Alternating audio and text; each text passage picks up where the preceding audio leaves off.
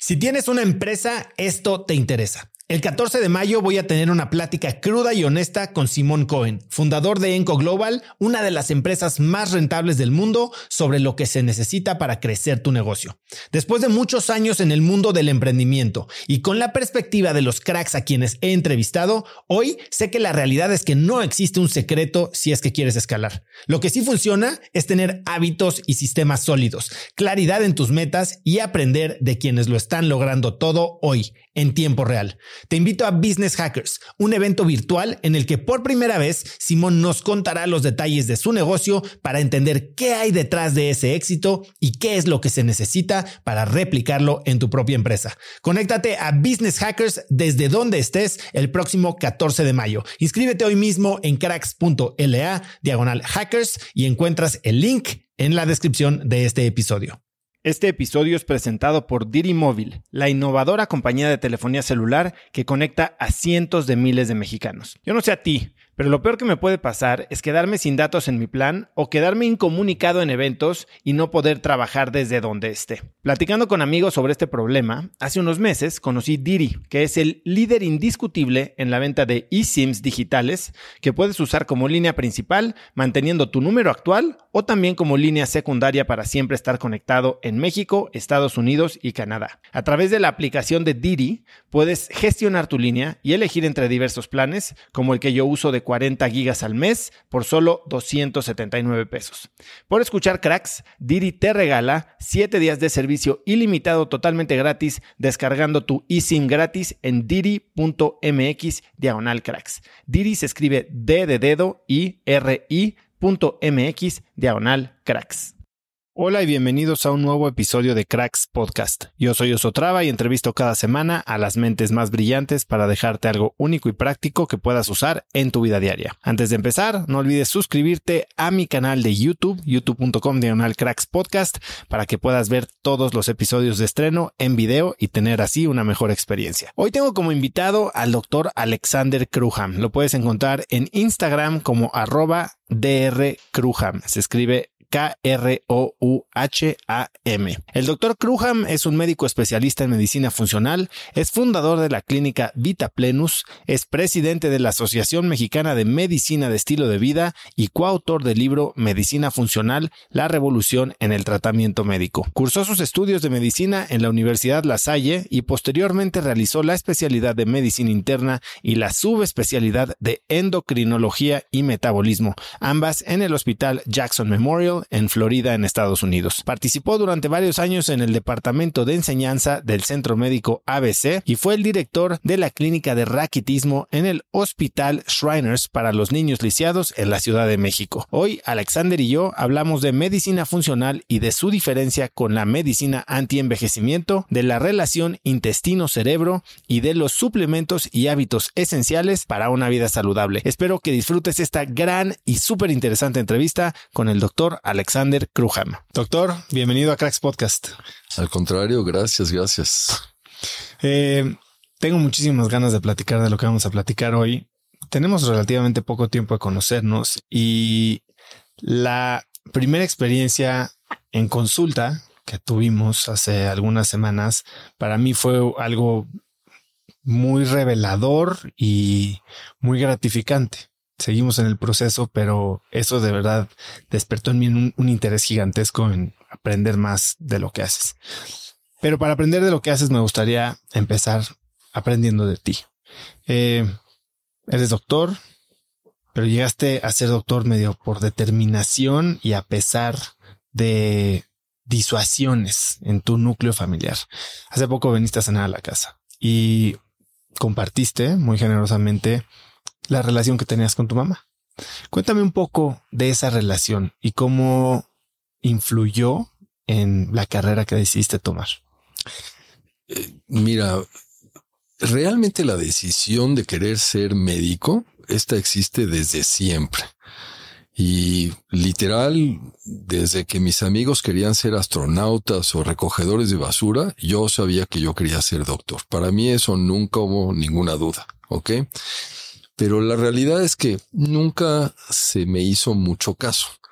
Además, no había habido nunca un médico en la familia, yo no tenía ninguna influencia. la, mayor proximidad que teníamos en un momento dado a alguien de esta naturaleza, pues era el pediatra. Pero pues cada cuando lo veías, no era una situación muy frecuente. Mi mamá nunca quiso que yo fuera médico. Ella tenía dos o tres argumentos ahí muy importantes. El primero decía que mi calidad de vida no iba a ser buena, que probablemente tenía mucha razón, ¿ok? Pero el segundo elemento es que ella decía que yo no tenía la capacidad de comunicarme con la gente. Tristemente, yo no tenía una buena relación con mi madre. Entonces, el hecho de que yo no me pudiera comunicar con ella, ella lo ella asumió que era la misma forma en la que yo me iba a comunicar con el resto de las personas. Y yo creo que al contrario, una de mis grandes virtudes es que sí puedo establecer una gran comunicación con la persona y esa es una de las razones por las que escogí de hecho el camino de lo que hoy practico, la forma en la que hago la medicina. Si me preguntas, esa disuasión, esa presión contraria, porque fue realmente una verdadera presión para no estudiar medicina y para no seguir en esa, en esa línea, hasta que llegó el momento que ya llevaba yo la, más de la mitad de la carrera y mi padre le dijo, déjalo en paz, o sea, ya es evidente que va a ser médico, ¿ok? Pero yo creo que eso también fue parte de mi rebeldía. Y yo creo que eso es uno de los motores que me ha movido en mi vida a hacer muchas cosas. Cuando te dicen, esto no lo puedes hacer, ¿cómo que no puedo? Y es ahí donde te entercas y ves la forma y lo sacas adelante. Entonces, yo ya sabía que quería ser médico, pero probablemente esa influencia negativa jugó también un papel, en cierto modo, para decir a toda costa, esto es lo que yo voy a hacer. ¿De dónde crees que venía esta incapacidad de comunicarte con tu mamá?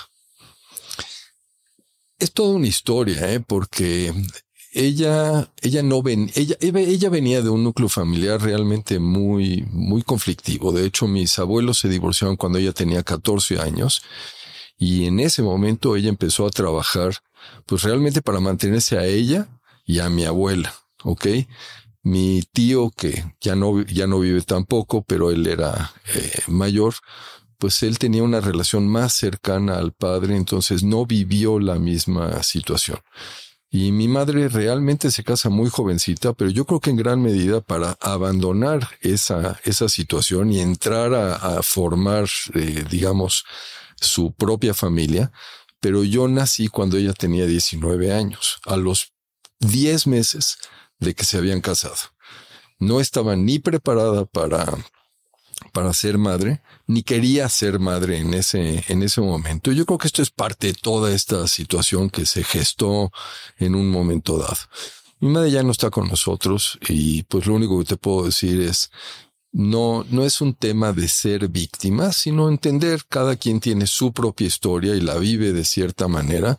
Y probablemente una de las cosas, porque en algún momento lo comenté con ella, le dije, yo no estoy de acuerdo en la forma en que nos educaste. Ya era yo ya más que, un poco más que adolescente. Y su respuesta fue muy concreta. Tú eres mi hijo, yo hago contigo lo que a mí se me da la gana. Cuando tú tengas tus hijos, tú sabrás cómo los educas. Y bueno, ese fue parte de la razón por la que hoy yo tengo una relación completamente diferente con mi esposa y con mis hijas de lo que yo viví en casa de mis padres. ¿Cómo es tu relación? Porque hoy trabajas con tu hija. Una de mis hijas es nutrióloga, y sí, por supuesto, tenemos interacción porque ella no ve a todos mis pacientes. Tenemos varias, dos, de hecho son tres nutriólogas con las que trabajamos. Ella es una, una de ellas.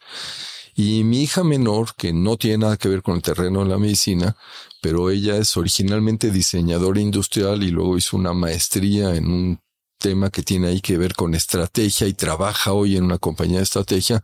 Ella me ha ayudado mucho también en temas pues digamos, de organización en temas empresariales, que es, es, una de las inquietudes que, que, tengo. Entonces, te puedo decir que independientemente de la relación laboral que tengo con estas dos eh, hijas, pues la realidad es que son, han sido un, un enorme apoyo en muchas de, de, las cuestiones que he hecho en mi vida. ¿Cuáles son las cosas que, basado en la relación que tú tuviste con tu mamá, cuidas de cómo tener una relación con tu esposa y también con tus hijas? Escuchar, creo que ese es uno de los puntos clave. y no, no precipitarte, no, no asumir cosas y, entender que cada quien, o sea, cuando tienes puntos de, de, vista discrepantes, pues que cada quien viene de un, de un punto diferente. Entonces tienes que buscar puntos de encuentro, que eso es lo que nunca pudo, lo que nunca pude tener realmente. Ok. Era una visión que era nada más la, la que ella entendía sin comprender que pues todo mundo somos distintos y cada quien va a hacer las cosas o tomar decisiones en la vida de acuerdo a sus propias vivencias. Y eso es, es un, creo que es un punto clave. Y digo, vamos a hablar un poco más de esto más adelante, ¿no? Eh, para el mundo convencional o el mundo de la medicina tradicional, tú eres alguien que está viendo las cosas de una forma diferente. Eh, discrepas, vamos a decirle así. Y mucha gente no está de acuerdo o no comparte tu visión de la salud. ¿Cómo lidias con gente que tiene estas maneras de ver tan fijas, tan cuadradas, tan arraigadas, que simplemente no está abierta a considerar que tal vez hay otras opciones? Y más allá de la medicina, ¿no? En, la vida en general. A ver, eh, primero que nada, la vida no es un concurso de popularidad, ¿ok? No estamos en esto para ver quién nos cree y quién quiere, o sea, quién de alguna manera nos va a, pues a, apoyar o a aplaudir por lo que, lo que hacemos, ¿ok? Yo, yo creo que la, la forma más concreta de responder esta pregunta que me acabas de hacer es con incredulidad. ¿Y por qué con incredulidad? Porque yo no me considero un individuo excepcional en este, en este mundo, pero sí alguien que tiene la capacidad por lo menos de cuestionar. Yo creo que todo mundo deberíamos de tener la capacidad de cuestionar. Y lo que yo no entiendo es cómo más de mis colegas no se han cuestionado sobre lo que está pasando con la medicina hoy en día. La medicina y lo que está o sea, la forma en la que estamos viviendo la medicina, la forma en la que se está practicando la medicina, es terrible. Y yo no puedo entender que la mayor parte de los médicos ni siquiera abran los ojos como para decir, oye, más allá de que esto es una forma de vida, es una profesión, de esto como, de esto vivo, entiendo que tiene que ver un, una remuneración económica, me queda claro, pero más allá de esto, este es, esta, esta, esta profesión es maravillosa en cuanto a las oportunidades que te da de conectar con otros individuos, de hacer algo por alguien más, que me parece que eso es una de las cosas más maravillosas. Y la medicina convencional, el modelo que hoy tenemos, no ayuda en ese sentido. Es un modelo que se ha desgastado muchísimo y realmente solamente tiene un interés económico y no, no el beneficio del, del paciente regresemos un poco a la gente que no está dispuesta a cambiar, más allá del medio médico y de salud. Cuando te topas con alguien cerrado en sus maneras, cerrado en sus creencias, en sus modelos mentales, con el que tienes que, porque es tu mamá o porque es tu socio o tu amigo o alguien con quien quieres hacer negocios, que no está dispuesto a cambiar. ¿Qué actitud tomas tú? ¿Cómo manejas una situación en la que simplemente no hay manera de negociar? Yo creo que los dos caminos convencionales son o me voy, voy a entrar en un, en una confrontación, vamos a hacer un enfrentamiento, cueste lo que cueste y no importa quién salga raspado y de qué manera, y creo que la otra forma convencional es decir, ¿para qué me desgasto? Le doy la vuelta y no me meto en esto. Y yo creo que los dos son un error. Yo creo que tienes que entender que nadie somos dueños de la verdad, todo mundo tenemos razón en ciertas cosas y estamos equivocados en muchas otras, y creo que lo lógico es entender que la otra persona también tiene derecho a expresarse y creo que es ahí donde tenemos que buscar puntos de comunión. Deja de platicarte una historia que me parece que es bien interesante y que podría ayudarnos un poquito en ese sentido. ¿Te acuerdas del conflicto de Irlanda? Irlanda del Norte, Irlanda del Sur, sí. 30 años de guerra por una cuestión religiosa. Entró finalmente los Estados Unidos entraron a mediar en un momento dado en el conflicto. Yo leí esto en algún momento hace, hace muchos años y había realmente estaban en una situación de un impas donde no podían llegar ni para un lado ni para el otro porque nadie estaba dispuesto a ceder. Ok. Al senador norteamericano que estaba dirigiendo estas conversaciones se le ocurrió hacer una cena donde hizo dos, dos puntos en, en clave. En primer lugar, alternó. Era un representante de Irlanda del Norte con uno de Irlanda del Sur en la mesa, o sea, no estaban juntos de un lado un bloque y del otro lado el otro bloque, sino estaban alternados y no se podía hablar de nada que tuviera que ver con el conflicto ni con el negocio. Había que hablar de cuestiones personales. Y en el momento en que la gente empezó a hablar de cuestiones personales, de sus hijos, de sus hobbies, de las cosas en la vida que les dan sentido, se resolvió el conflicto. Todo mundo tenemos puntos en común, ¿ok? Nada más tenemos que estar dispuestos a buscarlos y no puedes juzgar a priori. Tienes que tener la, la, la capacidad de entender, insisto nuevamente, que no tienes toda la verdad tampoco el otro lo tiene. Hace poco tuve aquí de invitada a Gina Badenoch y ella hace unas cenas que llaman eh, cenas ciegas. Y es una experiencia en la que estás con los ojos vendados y demás. Y me cuenta cómo lo hizo en una cumbre de líderes internacionales y logró sentar en una mesa a un israelí y a un palestino. Y no sabían ellos dos que eran israelíes y palestinos porque no se veían. Y cuando terminó la cena, la llamaron para decirle que había logrado algo que ellos por sí mismos nunca hubieran logrado, que era bajar esas barreras y poderse conocer como humanos. Exactamente. A ver, uno de los puntos que, que vámonos a la biología, ¿ok? Y piensa en términos de genética. Oso, ¿tú sabes qué porcentaje de genética compartimos todos los seres humanos? Es prácticamente todo. 99.9%. ¿Ok? Las diferencias son ese punto 1%. Ese punto 1% es responsable de si eres más alto o eres más bajito, si eres rubio o eres moreno, si tienes piel negra o eres asiático o eres blanco, lo que tú quieras. Ese punto 1% es el determinante de que nos discriminemos, de que nos matemos y de que este mundo no tenga armonía. Es ridículo. Ahora, ¿por qué querías ser doctor? Pues dices que siempre estuvo en ti. ¿Qué había para un niño que quiere ser piloto de, de guerra, que quiere ser piloto de carreras, que quiere ser futbolista? Tal vez está ahí la necesidad de reconocimiento, de aventura, de, no sé, de ser un superhéroe. ¿Para ti qué? Fíjate que es una pregunta que me hice durante muchos años y no tenía yo una respuesta. O sea, es algo que yo creo que traía.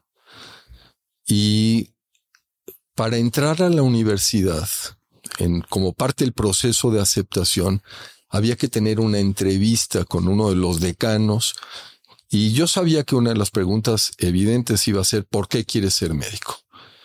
En esa entrevista, yo ya había pensado mucho sobre esto y en esa entrevista le contesté y le dije, no voy a dar la respuesta convencional que es para ayudar a la humanidad, ¿ok? No es eso lo que siento. Y le di una respuesta que no era mía, pero que creo que es la que más me convence. Esa respuesta la había yo leído en un libro, un libro que se llama La Ciudadela de A.J. Cronin, que es uno de los libros que cambió mi vida. Y en esa, el protagonista, que es un médico joven, responde que una de las razones por las que quiere ser médico es por tener las respuestas, por entender, por ver cómo funciona, por la curiosidad, ¿de acuerdo? Y yo creo que esa es una de las cosas que más me movió. Para mí, esto, esto que tenemos, este cuerpo, es, es, es, es un universo inagotable y es maravilloso, es increíble que funcionemos como funcionemos. Y yo creo que esa es una de las cuestiones que por lo menos inicialmente me motivó a ser médico. Te había escuchado decir esto antes y me remontó mucho a la serie de House, ¿no? Como que me, gustaba y creo que lo interesante era esta, esta gran incógnita que hay que descifrar, hay que encontrar la respuesta, ¿no? Y tal vez viene de los lugares menos obvios. Con una diferencia muy importante. House se concentra en la enfermedad, no en el individuo. Y como le digo, porque alguna vez he escuchado este comentario, no muchas veces, pero alguno de mis pacientes me ha dicho que parezco ser un Doctor House y le digo, sí, pero soy un poquito menos psicópata. es un poquito, menos. psicópata, eso es lo único. Justo eh, esta pregunta y tú usaste la palabra, lo usé hace poco entrevisté al a Dr. Q, eh, Alfredo Quiñones, eh, un neurocirujano de, eh, de, Clínica May. Justo leía yo un libro que se llamaba The Wisdom of Psychopaths y le dije, en este libro se relaciona mucho las características y actitudes y comportamiento mental de los psicópatas con líderes mundiales y neurocirujanos, ¿no? Eh, y justo tú lo acabas de decir. Yo me acuerdo una vez que tuve una experiencia, fui a una boda eh, y unos familiares míos son todos doctores y me tocó sentarme en una mesa llena de doctores. Qué aburrido. no, no fue aburrido, fue aterrador porque literal fue una conversación muy surreal en la que se tocaban temas sumamente crudos de una manera trivial, banal, hasta jovial. Eh, hacían unos chistes que yo no lograba entender. Si estos cuates sí están locos, caray. Y, y como que parece que es la filosofía. Tienes que desapegarte de la situación para poder evitar el estrés o, absorber el sufrimiento de la pérdida, si se te va a morir un paciente. Doctor Q me lo desmintió. Él me dijo que parte de lo que él hace es justo guiar y conectar con los pacientes a su manera. Yo sé que tú piensas diferente. Yo, fíjate que esa fue una de las vivencias que me marcaron de, de vida y para entrar a la carrera, uno de los requisitos adicionales era tomar un curso propedéutico. Eran varios meses. Y uno de mis maestros hizo un comentario que a mí me marcó y dijo, decimos que el médico tiene que ser frío para poder realmente separarse y, mantener la objetividad para atender a un paciente. Y la realidad es lo que él decía, es que el médico tiene que ser muy cálido porque si no puedes sentir el dolor ajeno, no puedes ayudarlo. ¿Ok? Y yo, yo comparto esa opinión y me parece que es, es un tema muy, muy importante. Yo creo que yo creo que parte de esas conversaciones que tú escuchabas y parte de esa forma en la que se desenvuelve el profesional médico en general no es otra cosa más que un producto de un cinismo de todo lo que ha sucedido y de todo el desgaste y degradación que ha experimentado esta profesión. Esta profesión no es lo que era antes. El médico, independientemente de todo lo que tú puedas decir, era el confidente, era el guía de la familia. O sea, no podíamos, no teníamos muchos elementos históricamente. Hasta hace no muchos años era muy poco lo que el médico podía hacer por un paciente. No podías curar, pero siempre hemos podido sanar y siempre podías estar ahí. ¿De acuerdo? Y esto es lo que se ha perdido. Ya no hay esa conexión. Ahora el paciente es visto como un número, como un signo de pesos, como un número o una cuenta de, de una compañía aseguradora y se ha perdido esa conectividad. Y eso es una gran tragedia. En tus 20 años como un joven médico en los que sí fuiste parte de este sistema, ¿siempre tuviste esta calidad humana o medio que fuiste absorbido por este, vamos a llamarle, lado oscuro? Yo creo, yo creo que sí caes en esa situación de, de hacerte partícipe de ese cinismo y fue parte de lo que en su momento me confrontó. O sea, yo decidí hacer el cambio por un, un burnout. Yo estaba en un desgaste. Ya no tenía sentido. Me costaba trabajo despertarme en la mañana e ir a trabajar. Para mí era un, un agobio. Y eso es parte de esa, esa situación donde ya no ves a la persona, ya no conectas con el, el individuo y, ya no tenía ningún sentido. Y yo creo que eso fue parte de lo que me motivó a hacer una, una búsqueda. Cuéntame sobre la experiencia en el hospital de veteranos. El, Bueno, ¿de cuál de ellas queremos hablar? Tú dime cuál es la más significativa para ti en esta decisión, en este desenamoramiento que tuviste de la carrera. Mira, primero que nada, así dentro de esa terquedad, esa tenacidad, alguna vez tenía yo una conversación con mi, con mi hermana y, y, ella me decía, e-, eres muy inteligente. Le dije, no, no, no, soy un estúpido, pero muy tenaz. Ok. Y, y, y, eso yo creo que era uno de los puntos, o siempre creo que ha sido uno de los puntos importantes en mi vida. Y yo me hice a la idea de que yo quería hacer mi especialidad en Estados Unidos, ¿de acuerdo? Entonces, no importa cómo, pero logré irme y hacer mi especialidad ahí. Y uno de los eh, puntos terribles de esa experiencia era el hospital de veteranos. Los hospitales de veteranos son estos hospitales donde se atiendan a la gente que ha estado en los conflictos bélicos en estado de, Estados Unidos y en aquella época, porque yo estaba en los ochentas, todavía no ocurría lo de la guerra del Golfo, pero sobre todo teníamos a los veteranos. Los más recientes eran todavía de la guerra de Corea, la guerra de Vietnam particularmente, eran los más importantes. La guerra de Vietnam fue un conflicto terrible para los Estados Unidos en muchos aspectos. Y la sociedad americana se vio inmersa en esta situación sin quererlo. O sea, ellos no querían hacerse partícipe de todo esto. Y uno de los conflictos importantísimos es que regresa esta población después de haber luchado por su país a una nación que no los recibe con júbilo y con reconocimiento y además eh, como parte de toda esta situación de subsistencia había problemas de drogadicción terribles. Y eso era mucho de lo que nosotros veíamos ahí en el hospital de veteranos. Entre las anécdotas que te puedo platicar, pero hay dos, tres que sobresalen. Una de ellas es que hasta el individuo que trabajaba en el nivel más bajo de intendencia tenía mucho mayor jerarquía que, que el médico, ¿ok? Y sobre todo, pues yo era, yo era un extranjero. Entonces, eh, todavía si, si de por sí tenía mayor nivel por el sistema y el sindicalismo y todo lo que tú quieras, pues todavía era mayor que la de un médico extranjero. Pero una de las experiencias importantes que tuve, yo terminé el primer año de la, de, de la especialidad y yo no pude estudiar nada. Y el, el hospital donde yo estaba era un hospital brutal, de guerra ¿ok? No había tiempo más que de trabajar, dormir un poquito, porque no mucho, y más o menos comer, porque era lo único que te, te, permitía. Jamás en mi vida pensé que se podía trabajar tanto.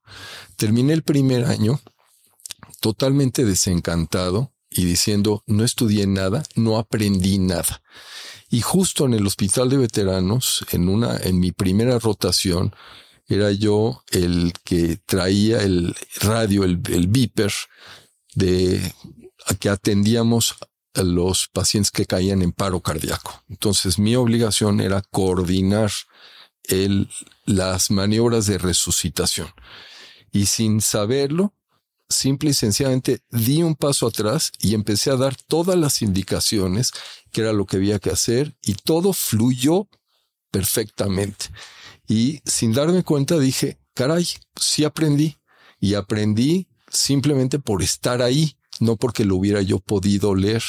Y esa es un poco la vivencia de todo lo que había sucedido durante todo el periodo de la especialidad. Ahora este desencanto.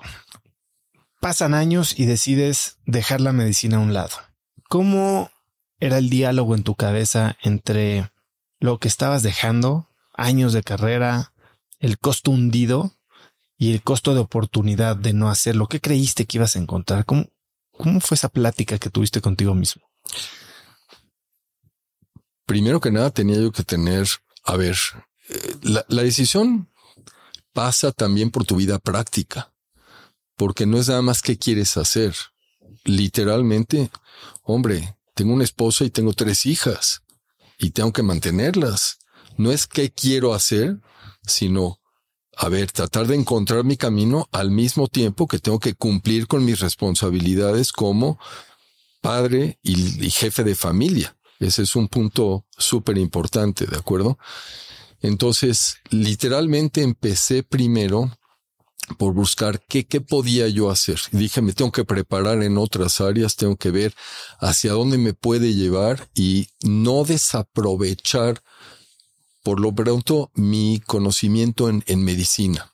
Alguien me dijo alguna vez que la definición de innovación es llevar el conocimiento que tú tienes en un área de la vida, lo que tú quieras, a otra área. Entonces dije, bueno, pues ya soy médico, esto le tengo que sacar provecho. Y lo primero, siempre he tenido una inquietud por el mundo empresarial, porque mi familia siempre ha estado metida en el, en el mundo empresarial. No había ningún, ningún profesionista antes de que yo me hiciera médico. Entonces empecé tomando ahí algunos eh, diplomados en el, en el ITAM, luego el IPADE y dije, tratemos de hacer algo, tratemos de hacer un negocio dentro de todo esto. Pero la realidad es que el camino me regresó a la medicina y fundamentalmente entender que lo que tenía yo que hacer era la medicina, pero de una manera diferente. ¿De acuerdo? Y hoy, muchos años después de haber tomado esa decisión, sigo todavía dándole vueltas en la cabeza sobre la industria de la salud y los negocios que se pueden hacer en beneficio de el paciente y del médico y de la sociedad en general, pero cómo podemos hacer esto mucho más productivo. Y entonces regresas a la medicina, ¿cómo te enteras que existe una manera diferente. Empieza, empecé a buscar algunas cosas y, ya me escuchaste a mí decir esto, que la medicina es, no, no es, no es muy fácil dejar la medicina porque has tenido el privilegio de ver nacer y de ver morir. Y esos son privilegios que no cualquiera puede tener. Entonces, ya después de esto, no necesariamente puedes hacer cualquier otra cosa en la vida fácilmente. Quiero interrumpirte un segundito ahí porque ver morir un privilegio. Sí. Explícame más de eso. Entiendo ver nacer y lo he visto y, lo entiendo. No entiendo el ver morir como un privilegio. Te, te confrontas con tu finitud. No estamos aquí para siempre. ¿De acuerdo? Y solamente en la medida en la que tengamos conciencia de que no vamos a estar aquí para siempre, es que le das sentido a tu vida. ¿Te acuerdas de aquel discurso de Steve Jobs en la universidad? Y esto fue cuando ya lo habían diagnosticado con el cáncer de páncreas. Él asumía por el diagnóstico que le habían dado que ese era un cáncer relativamente benigno y que no iba a pasar mayor cosa. Y bueno, después fallece. Pero él lo dijo y lo dijo muy claro. Cuando llevas varios días que te levantas en la mañana, te ves al espejo y no estás contento con lo que estás viendo, dices, tienes que pensar qué tienes que hacer. Y el mayor elemento de confrontación es nuestra vida. No vamos a estar aquí para siempre. Entonces, te toca ver morir de muchas maneras. Te puedo hablar de una paciente en particular. Él fue fue probablemente una de las mayores experiencias y mayores, eh, mayores aprendizajes que he tenido en, en mi vida. El día de su muerte, sabíamos que iba a morir. Ella me decía a mí, fíjate, ella me decía a mí, estate tranquilo, ya me voy, quita esa cara. Tienes que lidiar con muchas cosas frente a la muerte, ¿ok? Y yo creo, te lo, te lo digo así, yo creo que cada vez que estás frente a alguien que muere o tienes la oportunidad de participar en ese proceso final, que es la última etapa de la, de la vida, un poco de ti muere, pero un poco de ti nace. Y eso es lo que hace que esto sea un privilegio. Gracias por compartir eso. Regresas y empiezas a empaparte de las diferentes maneras. ¿Cómo llegas a la medicina funcional? ¿Qué es la medicina funcional?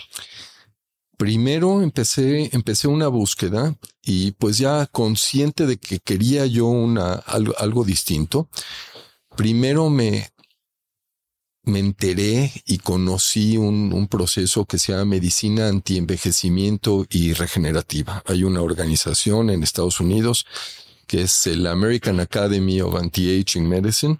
Entonces fue, ese fue mi, mi punto de entrada. Me certifiqué, fueron algunos años, tomé los cursos, me acredité, pero cuando terminé con esto, mi percepción es que era más comercial de lo que realmente representaba mi, mi deseo pero ya estás metido en el, ahora sí en el medio, ya tenía yo conocimiento de otras organizaciones y otros modelos, y ahí es cuando me topé con el eh, Instituto de Medicina Funcional y es cuando decidí pues eh, envolverme en, este, en esta nueva práctica que le dio un sentido totalmente diferente a mi vida. ¿A, qué te refieres con que era más comercial? Eh, ¿Y cuál es la diferencia? Porque creo que mucha gente y probablemente de forma errónea eh, utiliza como sinónimos medicina funcional como antienvejecimiento. No. ¿Cuáles son las diferencias y por qué dices que antienvejecimiento tiene un, un tono un poquito más comercial? No necesariamente tiene que tenerlo, ¿de acuerdo? Pero si tú ves cómo está funcionando hoy la, eh, este, esta, este A4M, que es el American Academy, realmente le dan demasiado peso a muchas cosas que son mucho más de carácter superficial, cosmético. Yo, a mí me costó muchos años entender que una persona, por ejemplo, pudiera entrar a un quirófano a hacerse una cirugía plástica, simple y sencillamente, sin tener ningún problema de vida. Me costó mucho trabajo entender. Decía yo, a ver, te estás poniendo en riesgo. Vas a entrar, vas a recibir una anestesia. Hay muchas situaciones que pueden no necesariamente transcurrir de la manera óptima y, puedes tener problemas. Y te repito, me costó mucho trabajo entender que el, el, el tema emocional y el tema de seguridad en ti mismo juega un papel fundamental. Ahora sí lo entiendo. Ahora entiendo por qué las personas pueden someterse a una cirugía plástica porque necesitan esa transformación y esa seguridad que puede abrirles caminos muy importantes en su vida. Pero para mí, mucho del tema de la belleza es del interior. ¿Y qué quiero decir con esto? O sea, yo me voy a ver bien si mi cuerpo está sano entonces no tenía sentido solamente dedicarse a esa cuestión superficial. Y cuando tú vas a esos congresos de Ley 4M, te vas a dar cuenta que probablemente 90% es una cuestión total y absolutamente que apela al ego, al ego o del paciente o del médico. Y eso es lo que yo veía como una cuestión muy comercial. ¿Cuáles son, digamos que las no les voy a llamar padecimientos, pero las condiciones a las que, digamos, la medicina anti-aging o anti-envejecimiento eh, se enfoca en mejorar o solucionar, que no necesariamente son tan relevantes cuando lo vemos de una forma holística. O sea, arrugas. Yo, yo, yo, vamos a separar esto y, y el término en medicina, el término correcto es envejecimiento exitoso. ¿Ok? A ver, vamos a empezar primero por entender que todos los días, cada momento del día, estamos envejeciendo. Es natural. Esa es, es la vida, ¿de acuerdo? Nadie sabemos cuánto vamos a vivir, pero en lo que sí tenemos una participación es cómo lo queremos vivir. ¿Ok? Entonces, no importa si voy a vivir hasta los 80, voy a vivir hasta los 90, voy a vivir hasta los 100, pero yo sí quiero elegir qué puedo hacer que esté dentro de mis capacidades para saber cómo quiero vivir hacia esos años. ¿Ok? El, término, el término de envejecimiento tiene, te repito nuevamente, se empezó a manejar de, formas muy, muy ambiguas. Por un lado, empezó con todo este tema de células madre, que me parece extraordinario, me parece maravilloso, son grandes avances, ¿ok? Pero no para utilizarlo de manera indiscriminada en todo mundo. O sea, no todo mundo tiene que pasar por los mismos procesos. Es un poco como el cirujano plástico. Con todo respeto, con todo lo que acabo de decir, ahora entiendo el papel de la cirugía plástica, ¿de acuerdo? Pero no todo mundo tiene las mismas características fisonómicas como para que el cirujano haga el mismo procedimiento con los mismos resultados en todas las personas. Y lo ves. Hay personas, tú puedes ver a 10 personas en un momento dado y tú dices, ah, este se operó con este. ¿Ok? ¿Por qué? Porque no respetó la individualidad, simple y sencillamente se apegó a esto es lo que yo hago y así lo hago, y lo mismo lo hizo con las otras 10 personas y les quitó su individualidad. ¿Ok? Entonces, esto es lo que a mí no me gustaba de esta medicina antienvejecimiento. Era un poco como generalizar. ¿Qué es la medicina funcional entonces? ¿Cómo la describirías? La medicina funcional es este proceso donde te integras realmente con el paciente, no se centra en la enfermedad, sino se centra en el individuo. Esto es fácil comprenderlo. O sea, tú puedes tener el mismo padecimiento en 10 personas distintas y resulta que realmente son 10 enfermedades diferentes. Aunque sea la misma enfermedad, pero cada individuo es distinto en muchas áreas. Y la medicina funcional eso es lo que hace. No se centra en la enfermedad, se centra en el individuo. Otra de las diferencias muy importantes reconoce la individualidad bioquímica y genética. Reconoce el tema de las reservas orgánicas. ¿Qué quiere decir esto de las reservas? O sea, tú no quieres atender nada más un problema inmediato. Tú quieres hacer que el organismo funcione de manera mucho más adecuada para que tenga mayor capacidad en todos los aspectos no nada más física, también mental, emocional, y que además eso contribuya, por supuesto, a esa longevidad. Entonces hay muchas diferencias en ese sentido y por supuesto muy muy importante, la medicina funcional no trata enfermedad, crea salud, tiene mucho más un enfoque preventivo, que eso no lo hace la medicina convencional. Aún así, la medicina funcional es efectiva en el tratamiento de enfermedades. Ah, no, pero a ver, mucho más, mucho más efectiva. ¿Y, por qué es mucho más efectiva? Porque estás atendiendo las causas del problema. A ver, ¿qué es lo que hace la medicina convencional? El médico obtiene la información que considera necesaria a través de las preguntas que te hace, de la exploración física, de los estudios. Una vez que tiene esa información, te la pone en una etiqueta Haz de cuenta que le dice, esto es el nombre de lo que tú tienes en este momento y entonces elige entre una serie de medicamentos cuál o cuáles son los que considera más apropiados para atacar ese problema. Pero nunca se cuestionó de dónde venía esto. Entonces, ¿qué es lo que sucede? La mayor parte de los tratamientos no están enfocados en curar, están enfocados en controlar tú llegas con un médico y te encuentra que tienes el colesterol elevado. Órale, ahí te va la estatina. O tienes diabetes. Bueno, pues tengo una lista de X familias de medicamentos entre los cuales puedes coger y ya, esa es con la que te quedas. O tienes hipertensión, es lo mismo. Te llenan nada más de medicamentos. La medicina funcional, por el otro lado, en el momento que tienes el diagnóstico, ahí inicia el proceso porque entonces tienes que entender cuáles fueron los procesos biológicos que se descompensaron y a partir de los cuales surgió el problema.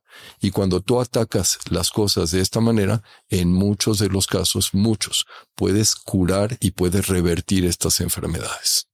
Hablas de que hay cinco pilares en los que, digamos, se basa la medicina funcional? ¿Cuáles son esos cinco pilares? De hecho, no. Hay, cuando hablamos de estilo de vida, medicina de estilo de vida y lo que son hábitos de vida son seis pilares. A ver. Ok. Que son nutrición e hidratación, ejercicio y movimiento, calidad del sueño, control de estrés, relaciones interpersonales y abuso de sustancias, tabaco, alcohol, drogas. Ok. Estos hábitos de vida son modificables y son de lo, vamos, de estos depende en gran medida nuestro estado de salud. Muchísimos de los padecimientos que hoy tenemos son producto de alteraciones en estos hábitos de vida. Son, o sea, lo que tenemos mucho, lo que tenemos son enfermedades autoinfligidas.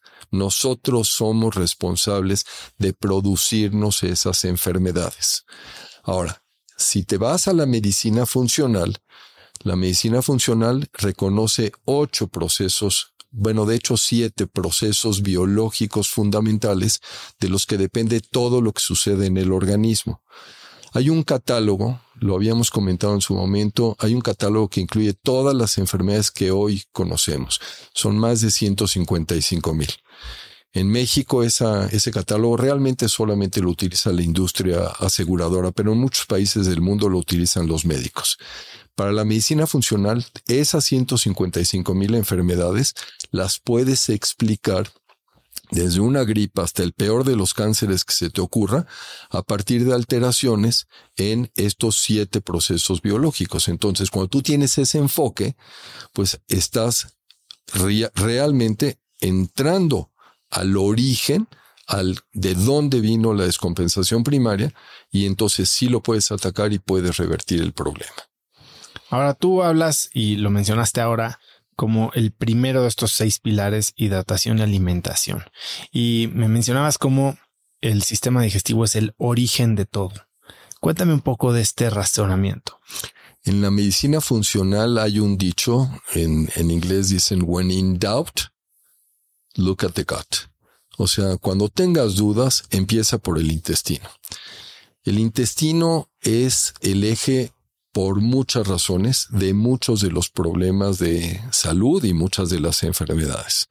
No es solamente el órgano responsable de absorción de nutrientes y participa como uno de los elementos importantes en eliminación de desechos, es el área de contacto más grande que tenemos con el mundo exterior. La gente piensa que, la, que es la piel, no es cierto, es el intestino y por mucho, ¿ok? Por esa misma razón, es el órgano que tiene la mayor representación del sistema inmune en el organismo. Más del 70% de todos los anticuerpos se concentran en el intestino. Otro punto que es fundamental, ahí se producen muchos, muchos elementos. Por ejemplo, muchos de los neurotransmisores que funcionan a nivel cerebral se producen en intestino. No están, vamos, a pesar de que trabajan en cerebro, se fabrican en intestino. Y bueno, podríamos continuar porque la lista de situaciones es de todo lo que hace el sistema digestivo es, es, es enorme, pero realmente es responsable de muchos, muchos de los problemas de salud y de que tengas o no tengas una, un buen estado de, de, de salud. Me sorprendió muchísimo leer en tu libro que dices que el 90% de la serotonina, que es esta neurotransmisor de la felicidad, vamos a llamarle, eh, se produce en el intestino grueso. Sí. Y ahí platicando con conocidos que han tenido problemas severos gástricos que sin pensar que estuvieran relacionados derivaba en, problemas de salud mental y de desbalances eh, en neurotransmisores, me, parece fascinante. ¿Qué tipo de experiencias has vivido tú? ¿Cuáles son los cambios importantes que, que has visto, sobre todo en situaciones o padecimientos o condiciones neurológicas o emocionales que se arreglan al voltear a ver el intestino.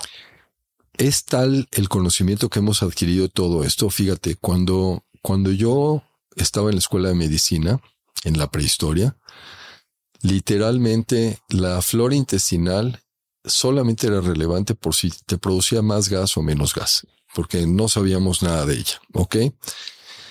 En 2004 eh, se publica el estudio del genoma humano. El genoma humano es la lectura de todos los genes que conforman al, ser humano. Y ahí es donde por primera vez tuvimos el mapa completo para entender cómo estamos formados y cómo son esas interacciones que hay entre nuestros genes, la genética, el medio ambiente, porque somos lo que somos, porque nos comportamos como nos comportamos. En 2013 inició el proyecto del microbioma, precisamente la lectura de todos estos microorganismos. Y resulta que esta flora intestinal nos ha abierto un panorama extraordinario, al grado de que hoy sabemos que la información genética que tenemos en esa flora intestinal, en esa microbiota, es 100 a 150 veces mayor que la que tiene todo nuestro organismo y que toda nuestra información genética no funciona sin interactuar con esa, esa información genética del de, la, microbiota. Entonces, hoy hablamos de un eje intestino, microbiota, cerebro. Y ese eje funciona en los dos sentidos. Una alteración a nivel intestinal repercute produciendo problemas en sistema nervioso. Y una alteración en sistema nervioso afecta el funcionamiento intestinal. Entonces, cuando tú me preguntas de experiencias, sin duda, o sea, puedes resolver problemas de depresión, de angustia, de trastornos obsesivo-compulsivos, vamos, hasta de menopausia y andropausia, por supuesto, atacando el sistema digestivo. Ese es el tema. Tienes que tener esa capacidad de ver integralmente cómo está funcionando el organismo y qué papel juega cada uno de estos elementos, porque todo está conectado.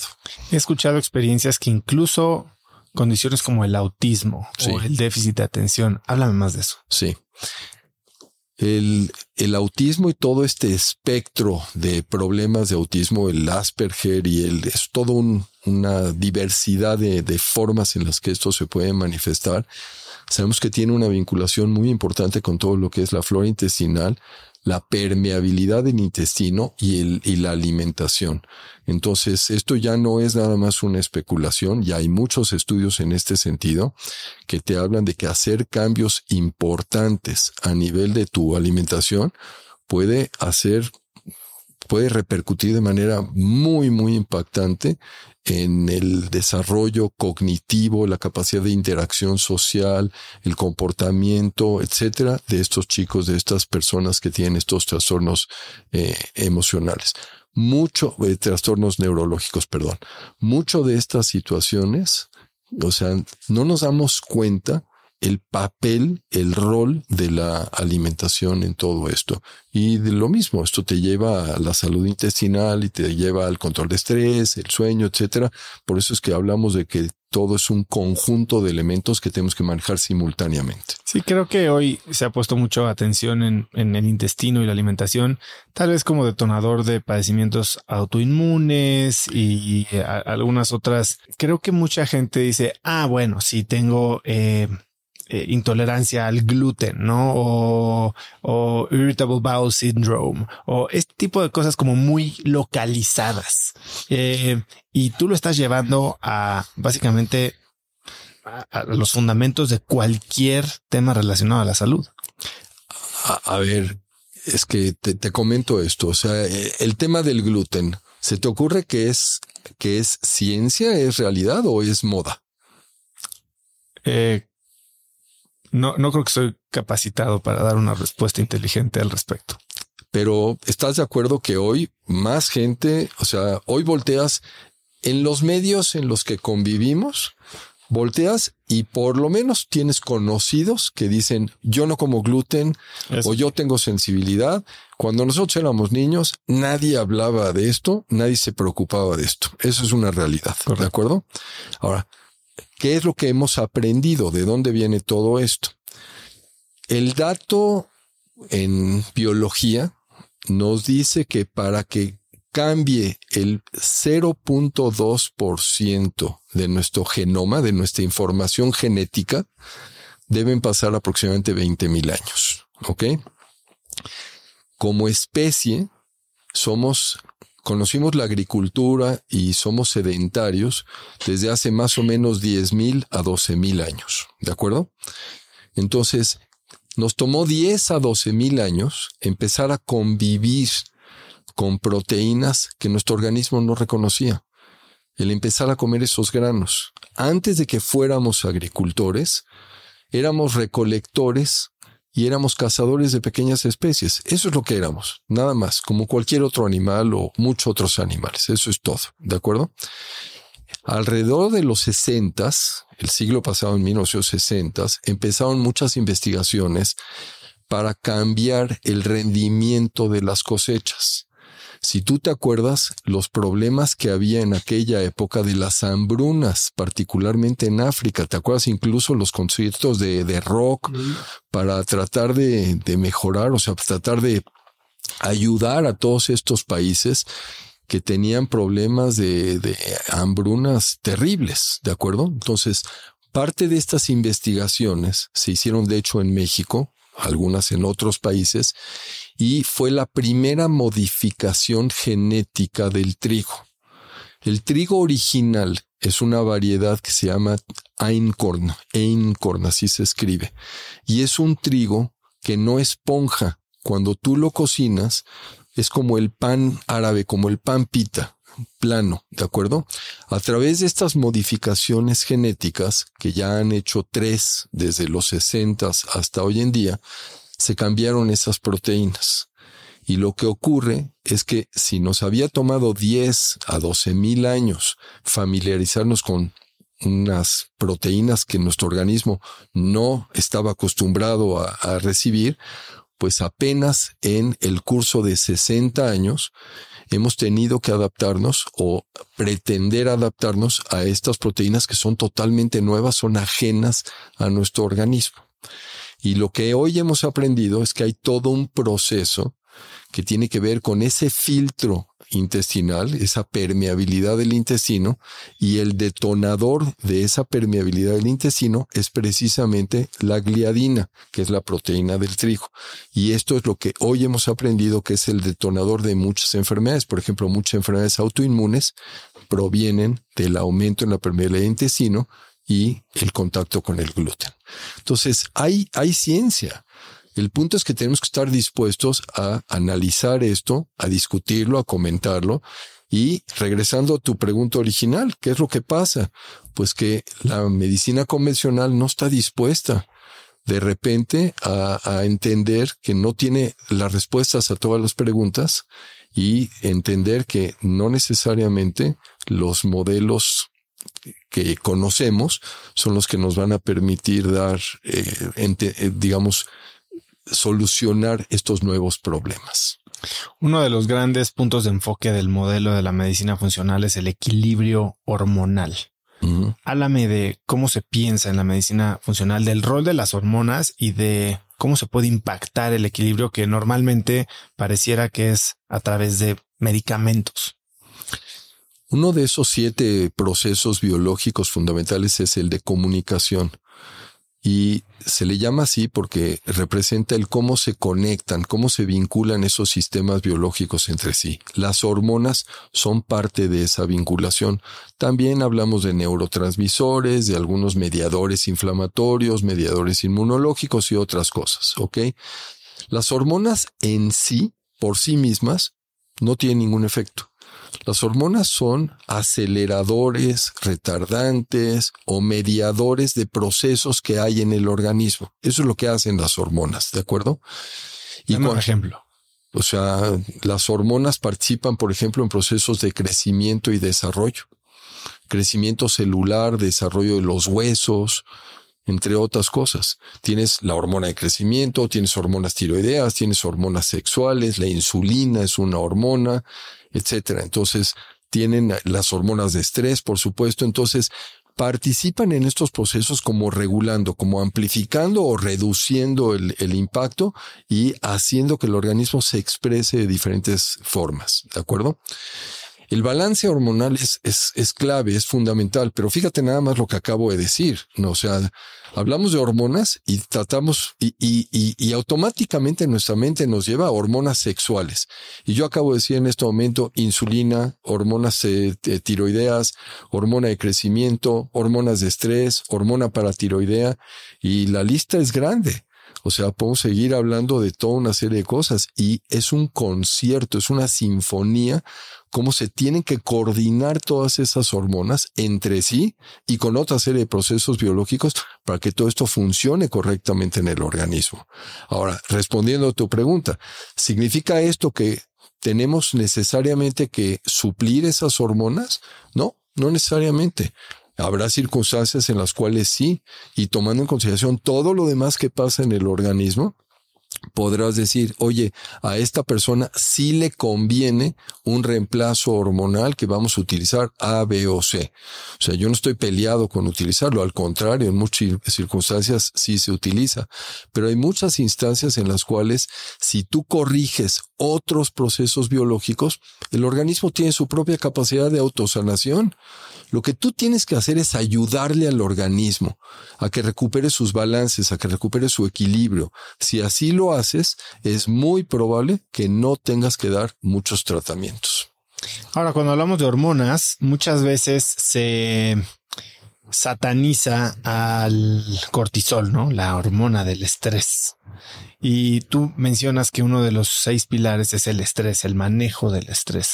Cuéntame cuál es el rol del estrés, porque también te he oído decir que sin estrés nos morimos. Sí, claro.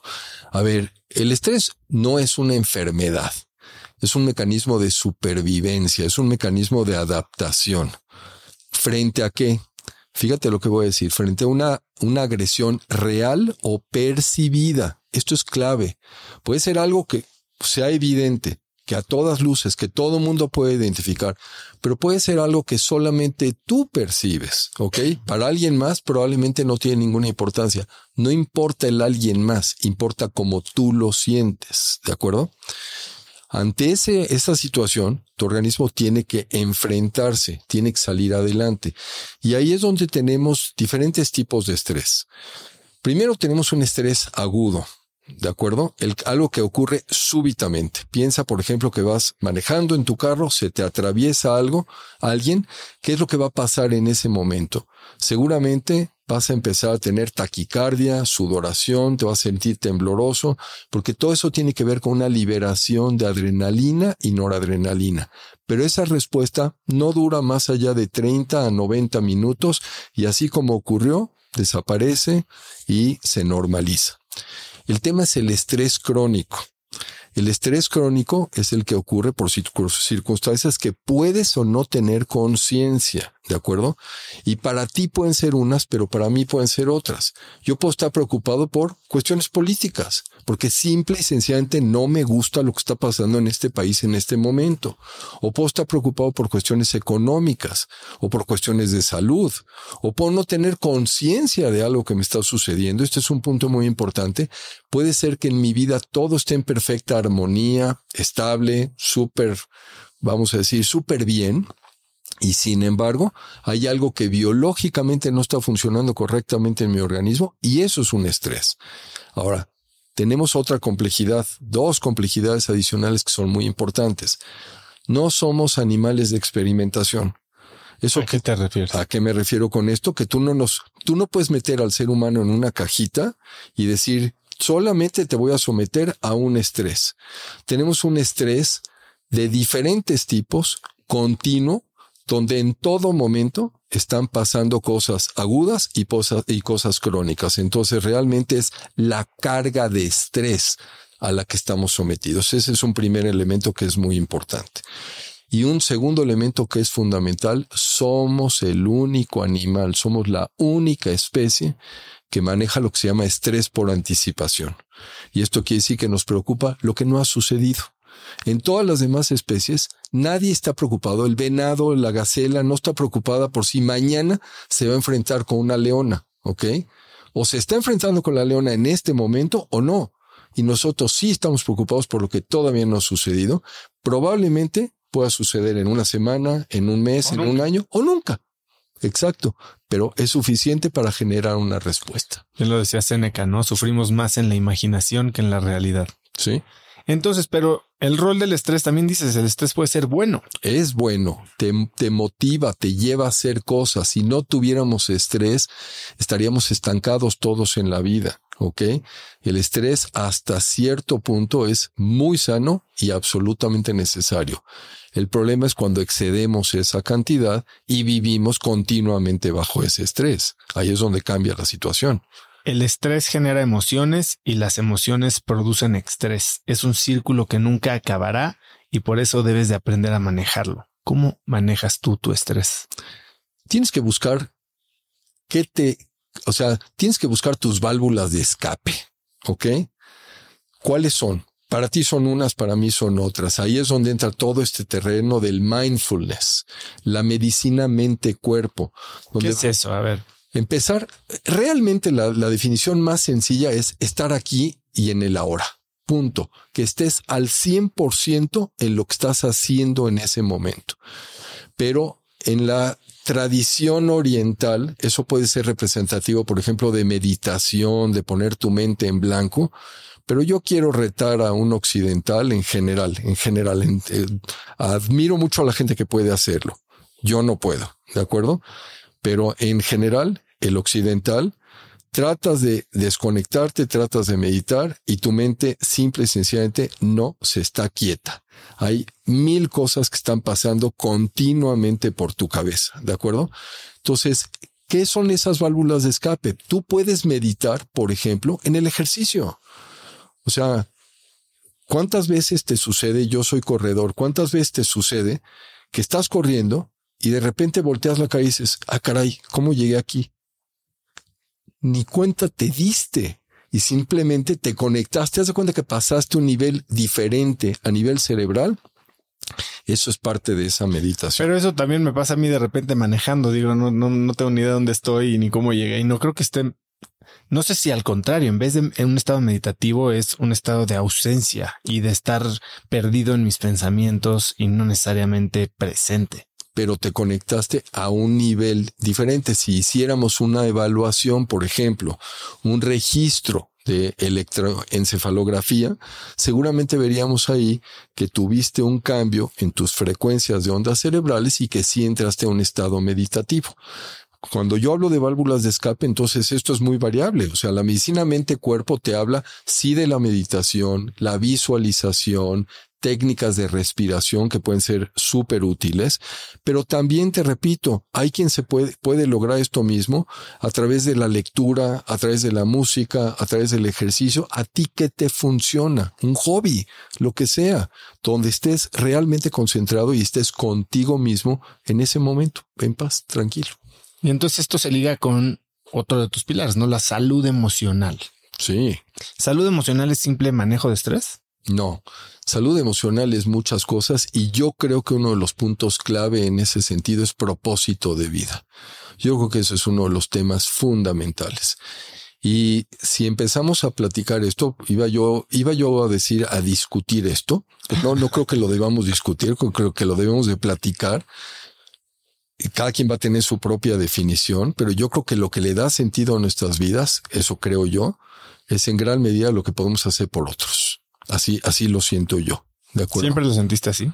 ¿Siempre lo tuviste claro? Híjole, no sé. Una vez te sentiste sin propósito. Ah, no, por supuesto que me sentí sin propósito y esa fue esa búsqueda cuando estaba yo a punto de dejar la medicina y empecé a hacer otras cosas y eso fue lo que derivó en que entrara yo a este terreno de la medicina. No, no, no, sin duda, ¿ok? Pero hoy, hoy tengo claro qué es lo que quiero hacer, ¿ok? O sea, no es nada más y, y, lo hemos platicado un poco, pero no es nada más esa consulta. Yo quiero transformar los sistemas de salud en este país. Yo quiero que la sociedad sea más sana. Yo quiero realmente, tengo metas que para muchos van a sonar como muy arrogantes, muy soberbias. Sí, sí lo son, pero alguien tiene que, alguien tiene que estar dispuesto a soñarlo por lo Compártelas pues, ¿qué es lo que quiero? Bueno, empecemos primero con la Asociación Mexicana de Medicina de Estilo de Vida. Es una asociación de reciente creación. Tenemos tres años realmente. Surgió pues en plena, en plena pandemia, pero ya tuvimos la oportunidad de tener dos congresos. Los dos iniciales fueron en Monterrey, pero este próximo que va a ser este año en, en octubre será en, en Valle de Bravo donde hemos convocado a gente para hablar sobre medicina de estilo de vida. Y medicina de estilo de vida es como un paso adicional, yo diría que complementario, iba yo a decir adelante, pero no, yo creo que es como complementario a la medicina funcional. Si tú ves una pirámide y ves los sistemas de salud, la base de la pirámide, la parte más amplia donde más tenemos que trabajar y donde más impacto tenemos, es en el estilo de vida y es lo menos costoso. Luego, arriba, viene la medicina funcional. La medicina funcional es el entender estos procesos biológicos. Es fundamentalmente tener mucho conocimiento de bioquímica, mucho conocimiento de fisiología, cómo funciona todo en el organismo, cómo se conecta. Y luego viene la medicina convencional, la medicina alópata, con medicamentos y al final vienen cuestiones, por ejemplo, como cirugía y algunas intervenciones mucho más eh, complicadas, complicadas y costosas. Los riesgos son ascendentes.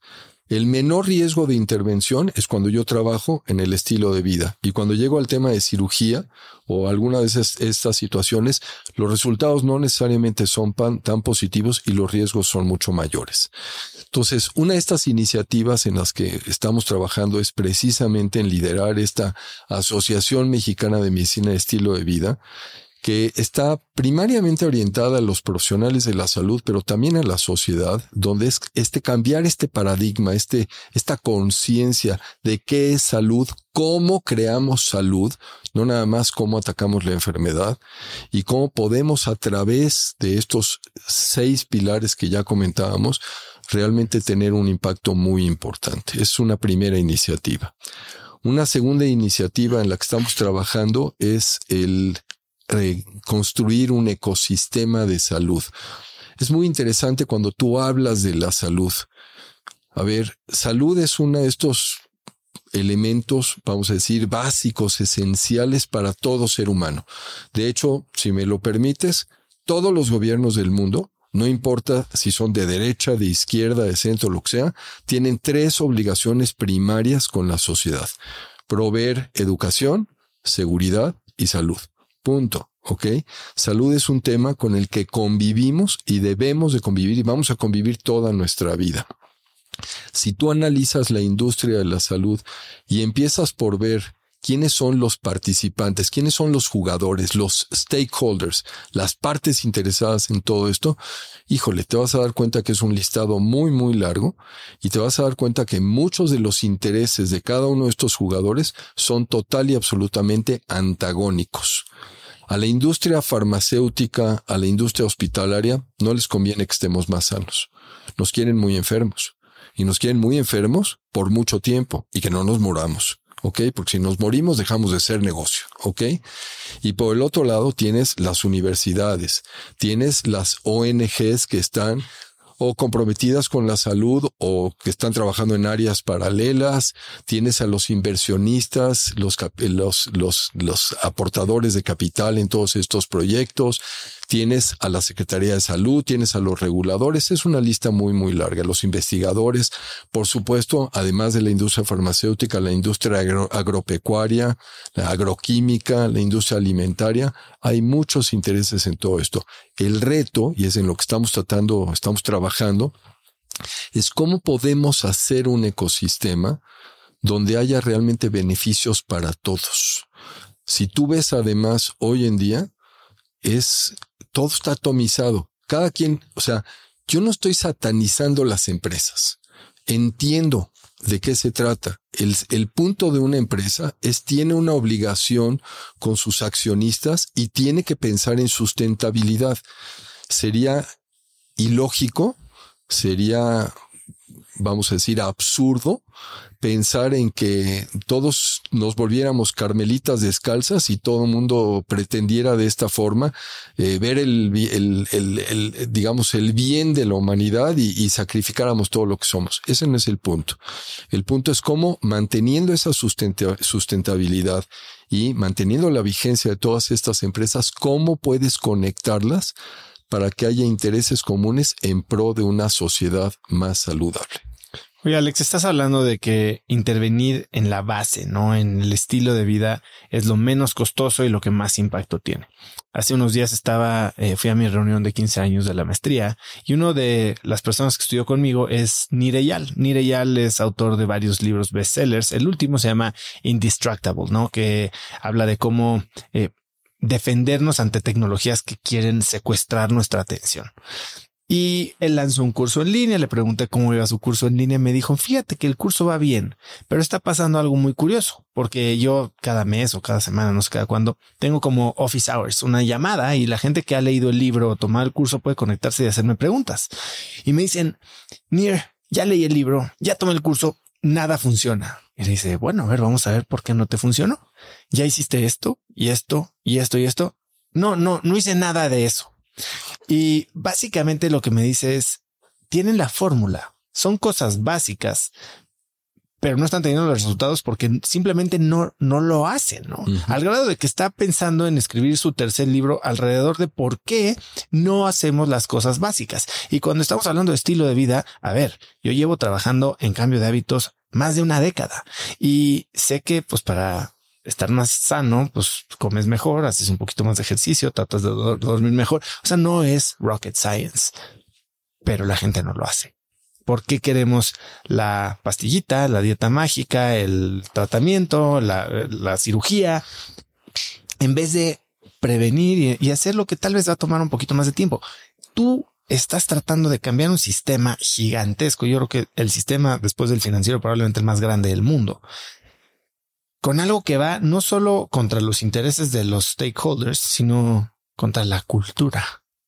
¿Cómo piensas de eso? porque la gente no hace lo básico. No voy a argumentar en contra de lo que estás diciendo, pero te tengo que decir algunas cosas. Mucho cuidado en la interpretación de toda esta información, porque obviamente, como todo lo que hacemos en la vida, o sea, evaluamos los problemas, tomamos las decisiones, asumimos en función del momento en el que estamos viviendo actualmente, ¿de acuerdo? De nuestro sistema de creencias, cuáles son nuestras creencias limitantes en ese sentido. Si tú nos, le hubieras preguntado a la sociedad hace 30 años si iba a ser negocio vender agua embotellada, se hubieran reído de ti. ¿Ok? Entonces, creo que el punto es que las cosas tienen que cambiar. ¿A dónde nos van a, a dónde nos van a llevar y cómo los vamos a hacer cambiar? Híjole, no estoy muy seguro de que tengamos una, una respuesta. Creo que el punto clave es que tengamos la disposición para entender, primero que nada, reconocer el problema. O sea, donde estamos en este momento no es lo que queremos. No estamos bien y necesitamos hacer un cambio.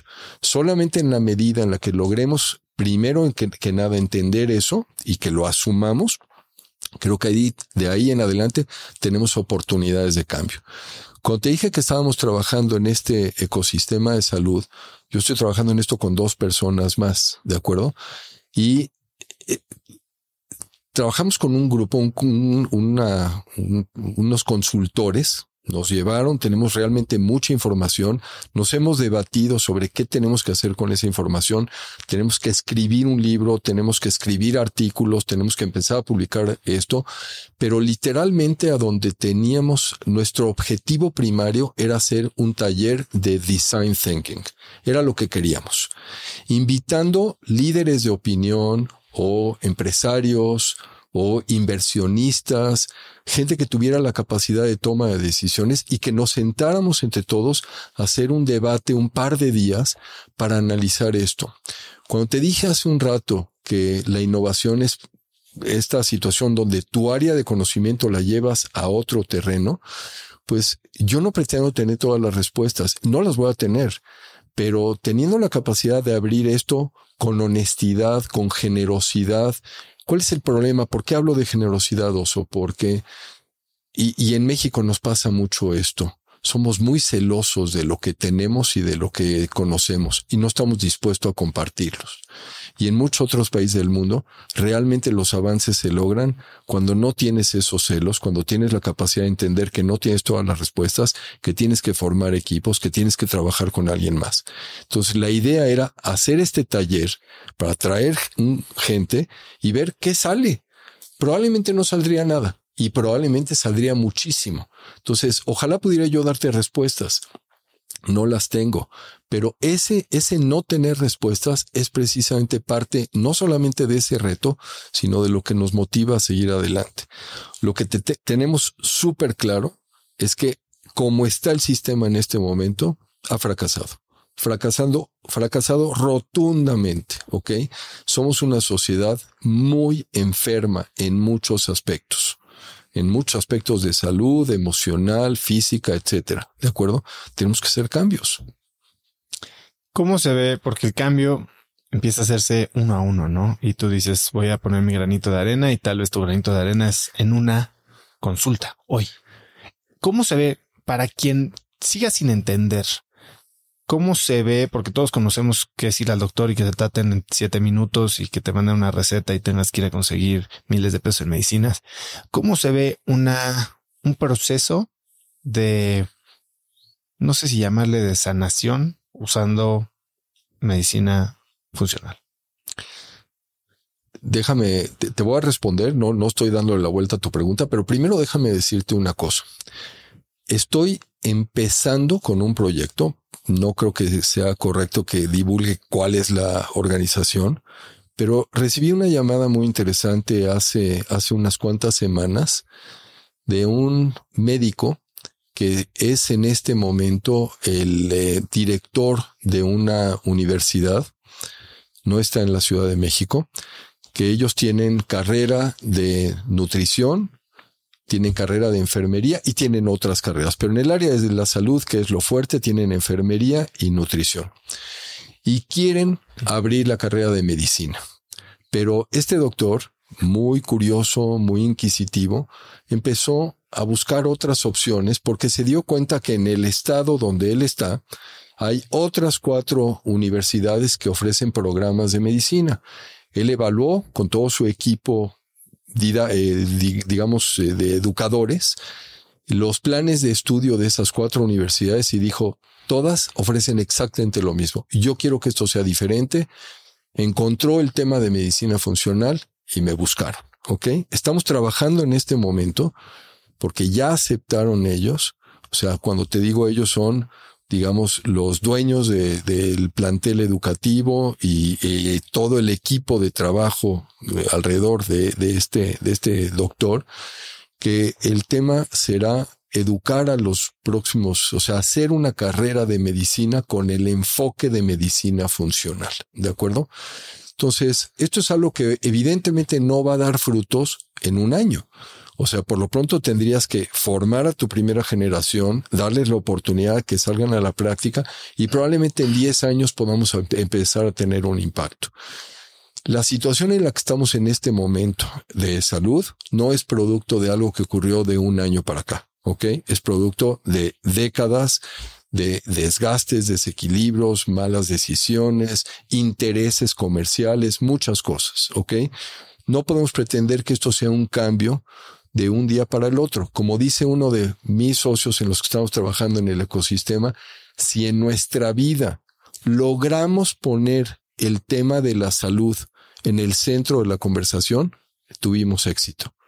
Aunque, aunque no hayamos hecho mucho más, ¿ok? Eso probablemente será suficiente como para que la sociedad le dé valor, le dé peso al tema de educación y empecemos a hacer los cambios. Ahora, cuando tú me hablas de este proceso, cómo se ve, literalmente yo lo veo como una oportunidad en, todos los sentidos. Hay, te, voy a hablar en el uno a uno, en, en la consulta. Hay quien viene a consulta y simple y sencillamente dice, no tengo nada, estoy en buenas condiciones, pero quiero hacer una evaluación preventiva. Órale. Y entonces, simple, ¿Son los más o los menos? Los menos. Mucho menos. Mucho menos. Es raro. ¿Ok? Generalmente mi consulta es, yo ya no soy la primera, no soy la segunda, eh, probablemente no soy la tercera, probablemente no soy la cuarta opinión, ¿ok? Si no es proceso, ya es producto mi consulta de un desgaste de mucho tiempo donde tengo un problema que no me han resuelto, que llevo años, que me han dicho, que me han hecho y nada ha funcionado. Y esa es típicamente la, evaluación. Me suena conocido. así, así es. Bueno, el, el, punto es cuando me dices cómo haces, empiezas simple y sencillamente escuchando, conociendo a la persona. Y tú lo dijiste hace un momento, eso no lo haces en una consulta de siete minutos. Si no te tomas el tiempo para realmente vincularte con el individuo y conocer quién es esa persona que está frente a ti, en todos los sentidos, ¿eh? no nada más en su historial médico o su historia familiar o sus hábitos de vida. También es fundamental su sistema de creencias. ¿Por qué? Porque tenemos creencias limitantes. O sea, ¿cuántas veces nos hemos comprado el tema de es un tema de edad o es un tema de genética.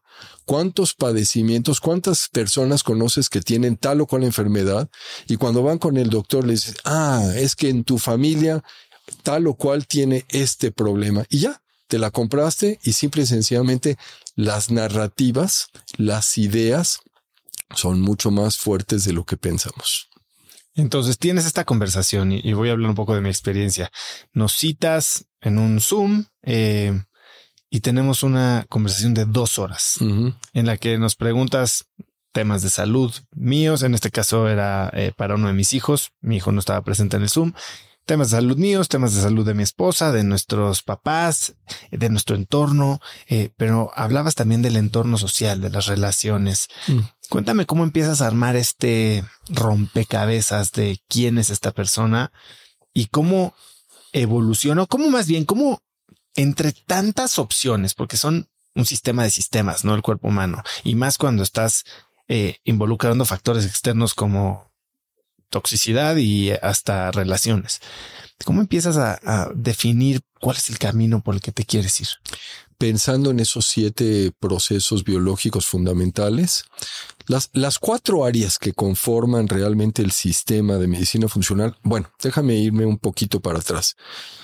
Cuando este proceso de medicina funcional se creó, no fue casual que alguien se levantó un día en la mañana y dijo, Eureka, tengo esta idea. Claro que no. Esto fue producto de mucho cuestionamiento de muchos grupos en diferentes partes del mundo que dijeron, señores, lo que estamos haciendo no nos está llevando a ningún lado, más vale que pongamos un freno y vamos a analizar qué es lo que tenemos que hacer.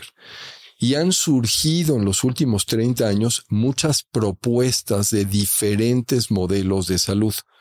El problema es que muchas de esas propuestas no son reproducibles, no son prácticas, son muy complicadas, son muy costosas. Por ejemplo, hay modelos que dicen toda la medicina la vamos a hacer con base en la información genética.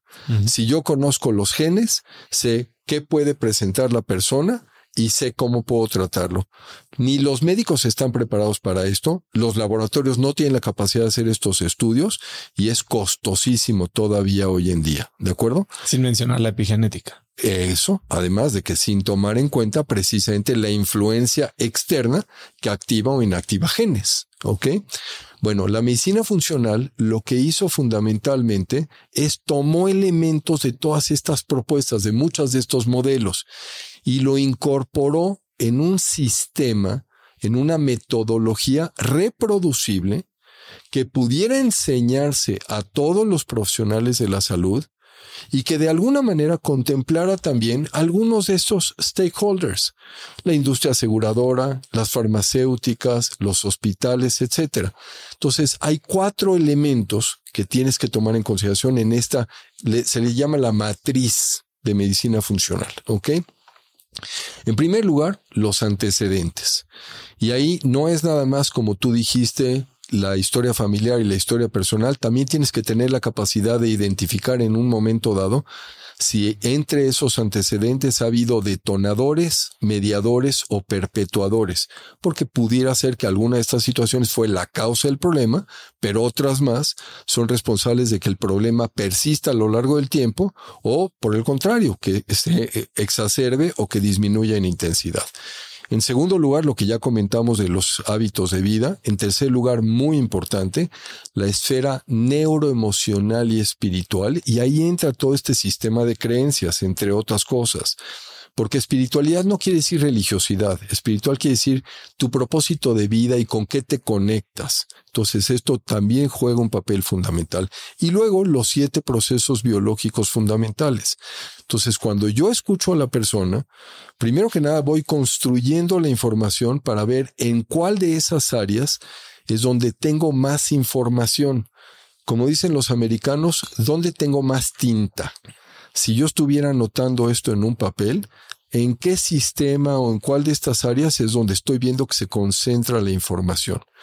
Y la otra herramienta fundamental para hacer este tipo de medicina es una línea del tiempo, donde cada pedazo de, cada dato que tú me das, yo lo voy organizando en una secuencia.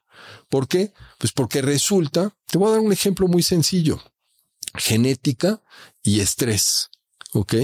Los primeros estudios en este sentido se hicieron o se han hecho en el Hospital Mount Sinai en Nueva York, un grupo liderado por una doctora que se llama Rachel Yehuda.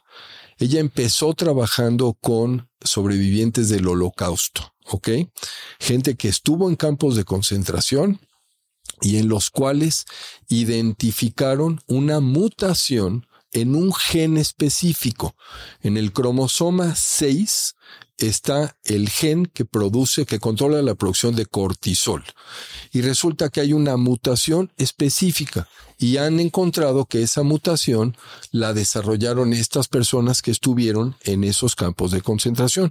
Ahí no viene lo interesante. Lo interesante es que esa mutación se encontró en sus hijos y en sus nietos.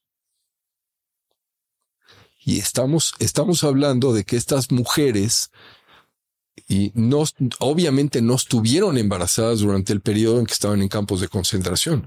Entonces, fíjate nada más en esa línea del tiempo a dónde te tienes que remontar si tu nacimiento fue por parto natural o por cesárea, si te dieron pecho materno o no, si creciste tomando antibióticos en algún momento en la primera etapa de tu vida, etcétera. Todo juega un papel y esto es lo que te ayuda a entender, a dimensionar completamente y ver nuevamente en dónde, en cuáles o cuál o cuáles de esos procesos biológicos es donde está cargada la información y con qué tienes que empezar a trabajar. Me recuerda ahorita lo que dijiste de la tinta. Em, al final de nuestra llamada me dijiste que no sé si eran los americanos tenían una frase de es más difícil encontrar cebras que caballos, así que busquemos caballos y si no hay caballos, entonces buscamos las cebras. Sí. Sí. Ahora, cuéntame, todo parte del estilo de vida y el estilo de vida tiene que ver con hábitos, ¿no? Las cosas básicas que hacemos en nuestra vida. Me gustaría para que la gente se pudiera llevar algo muy práctico que pudiera aplicar en su vida. Y aquí he tenido desde a biohackers, a médicos en genética, a todo tipo de especialistas. Eh, y, a veces parece que, coinciden, ¿no? Las bases de una vida sana. Tú, em, ¿cuáles serían, digamos, los puntos que habría que considerar, los suplementos básicos? Has hablado mucho de adaptógenos em, para manejar el estrés. Háblame un poco de cuáles serían tus, tus básicos, tus, no sé, tres suplementos básicos. Eh, tres prácticas básicas. A ver, eh, si hablas de suplementos, yo creo que hay cuatro pilares que son los esenciales que todo mundo tiene que tomar en consideración. ¿De acuerdo? Un omega 3 porque es un gran antiinflamatorio, tiene realmente muchísimos efectos benéficos en el, en el organismo. Cuidado que no sea omega 3, 6, 9, porque eso tiene efectos proinflamatorios, pero omega 3, que es antiinflamatorio. Un probiótico. ¿Algún origen en particular? Porque ahora está. si tienes el, krill. Si tienes el de krill, mucho mejor. Eh, el tema, el tema es que mientras, o sea, los productos tienen que tener grado farmacéutico y tienen que tener realmente una evaluación para que no vengan contaminados porque si se obtienen de peces grandes como el atún, por ejemplo, hay mayor riesgo de que puedan venir contaminados con mercurio. ¿Ok?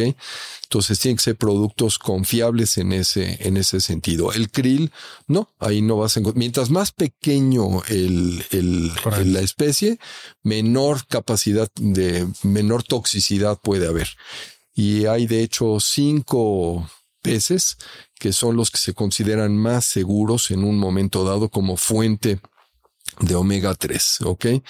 Uno de ellos es el macarela, la anchoa, el salmón, el arenque y la sardina. Son los que más seguros son en ese, en ese sentido, ¿ok? Un segundo pilar, sin duda, la vitamina D, ¿ok? Pero aquí sí hacer para D de dedo, No, B de burro. D de dedo, ¿ok? Que cada vez se está popularizando más y más gente tiene conocimiento de esto y la está tomando. Nada más que nuevamente, hay como todo, tiene sus bemoles. Si vas a tomar una dosis alta de vitamina D, literalmente tienes que asegurarte que viene combinada, que venga combinada con vitamina K2 porque si solamente utilizas la vitamina D sin K2, aumenta el riesgo de calcificaciones arteriales, o sea, produce arteriosclerosis, ¿ok? Entonces tiene que venir combinado. Un tercer suplemento fundamental también, antioxidantes. O sea, de hecho, una de las teorías del envejecimiento, ¿por qué envejecemos? Oxidación es uno de los puntos. Entonces, un buen producto que contenga varios antioxidantes, sin duda. Resveratrol, Resveratrol es uno de ellos, pero tienes antioxidantes en vitamina C, vitamina E, vitamina A, al ácido alfa lipoico, la melatonina es un antioxidante también, o sea, hay muchos, ¿ok? Entonces hay muchos productos que puedes utilizar en un momento dado para esto. Y el último de los pilares, un buen probiótico, porque la, digamos, sanidad de tu sistema digestivo, sin duda, por lo que ya platicábamos, va a tener un impacto muy importante en muchos temas de salud. ¿De acuerdo? Ahora, eso es suplementación, pero la suplementación no necesariamente es para todo mundo. O sea, estoy hablando aquí en términos generales, ¿ok? Yo creo que lo más importante, si yo tuviera que empezar por algún lado y yo estuviera parado en un auditorio en este momento frente a 10 mil personas donde no conozco a nadie y estoy hablando de manera gruesa. Lo estás haciendo porque hay considerablemente más de 10 mil personas escuchando. Bueno, ok. es, es importante saberlo. Es, es literalmente cuestionar qué estamos haciendo con nuestros hábitos de vida. Simple y sencillamente detenernos un momento y cuestionar, ¿de acuerdo? Y, y, y probablemente algunas de estas cosas pueden empezar de manera súper práctica. Abre tu alacena y ve qué tienes ahí tienes muchos alimentos con etiquetas nutrimentales o literalmente no tienes etiquetas nutrimentales. Vas al súper y te concentras en los pasillos centrales, que es donde están los productos que tienen etiquetas con nutrientes, o vas al súper y vas a la periferia. En la periferia tienes las frutas, las verduras, las carnes, los pescados. En la periferia no hay etiquetas, ¿de acuerdo? Entonces privilegia el consumir alimentos que no tengan etiquetas. Y como dice mi hija, la nutrióloga, y si vas a leer una etiqueta y los primeros tres ingredientes no los podría comprender tu abuelita, no te comas ese producto. ¿Así comes tú? Sí, yo creo que sí. Yo tengo, y, y lo digo y ahora lo digo públicamente, yo tengo la desventaja, o probablemente la, la, probablemente tendría yo que decir lo contrario, de que yo no soy el que compra, el que, el que va al súper ni el que decide qué se come, pero en mi casa se come bastante bien. O sea, mi esposo tiene mucha conciencia de esto, la verdad. Ok. Y además ha sido, ha sido una, han sido enfrentamientos muy interesantes antes de que, porque mis tres hijas ya están casadas, pero antes de que esta hija, la nutrióloga, eh, se casara y vivía todavía en casa, eran enfrentamientos muy interesantes de los otros tres miembros de la familia, mi esposa y mis otras dos hijas, contra nosotros dos. Pero yo te diría que en general tenemos un, buen balance. Entonces, esto yo creo que cualquiera lo puede hacer. Simple y sencillamente, ¿cuánto estoy consumiendo que tiene etiquetas? ¿Cuánto no tiene etiquetas? Tengo que privilegiar el comer sin etiquetas. ¿Ok? Esto es, esto es súper profundo porque pensamos en nutrición literalmente como simple y sencillamente frutas y verduras o cuenta de calorías. Eso no es, pero el colorido, la variedad, todo eso son ciertos elementos químicos que tienen estos nutrientes, se llaman fitonutrientes, que funcionan como mensajeros celulares. Esto lo podemos platicar en otro momento porque hay mucha ciencia detrás de toda, de toda esta situación. El tema del sueño es fundamental. ¿Cómo duermes? Eh, absolutamente. Y ahí también es algo que tú tienes que valorar de, de, manera, de manera consciente. A ver, tengo la televisión en el cuarto, reviso mi celular, reviso mi tablet, reviso mi iPad antes de acostarme, me levanto a medianoche para revisar mi teléfono celular. Hombre, abusado, porque todas esas prácticas sin duda te están afectando. Y déjame nada más comentarte qué, qué tan importante. Tú enciendes una luz la que sea.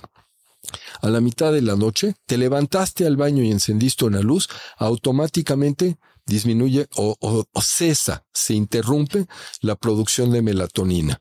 Una disminución en la producción de melatonina es uno de los factores para riesgo de cáncer de mama. ¿Ok?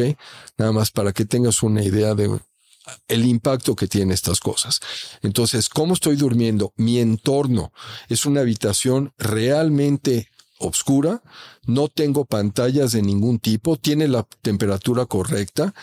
¿Cuánto tiempo después de cenar es que me estoy acostando? Tuve contacto con la luz del, día, la, naturaleza en el, en el día. Todas estas cosas impactan en tu patrón y calidad de sueño. El ejercicio sin duda, tienes que tener conciencia de que esto es algo fundamental y hay cuatro tipos de ejercicio que todo mundo deberíamos de hacer. Obviamente cambia también por edad, pero tendríamos que hacer ejercicio aeróbico, ejercicio de fuerza, estiramiento y también de equilibrio. El equilibrio se convierte en muy importante en una edad avanzada. ¿Cuántos problemas de salud provienen de caídas, fracturas de cadera que terminan en muerte?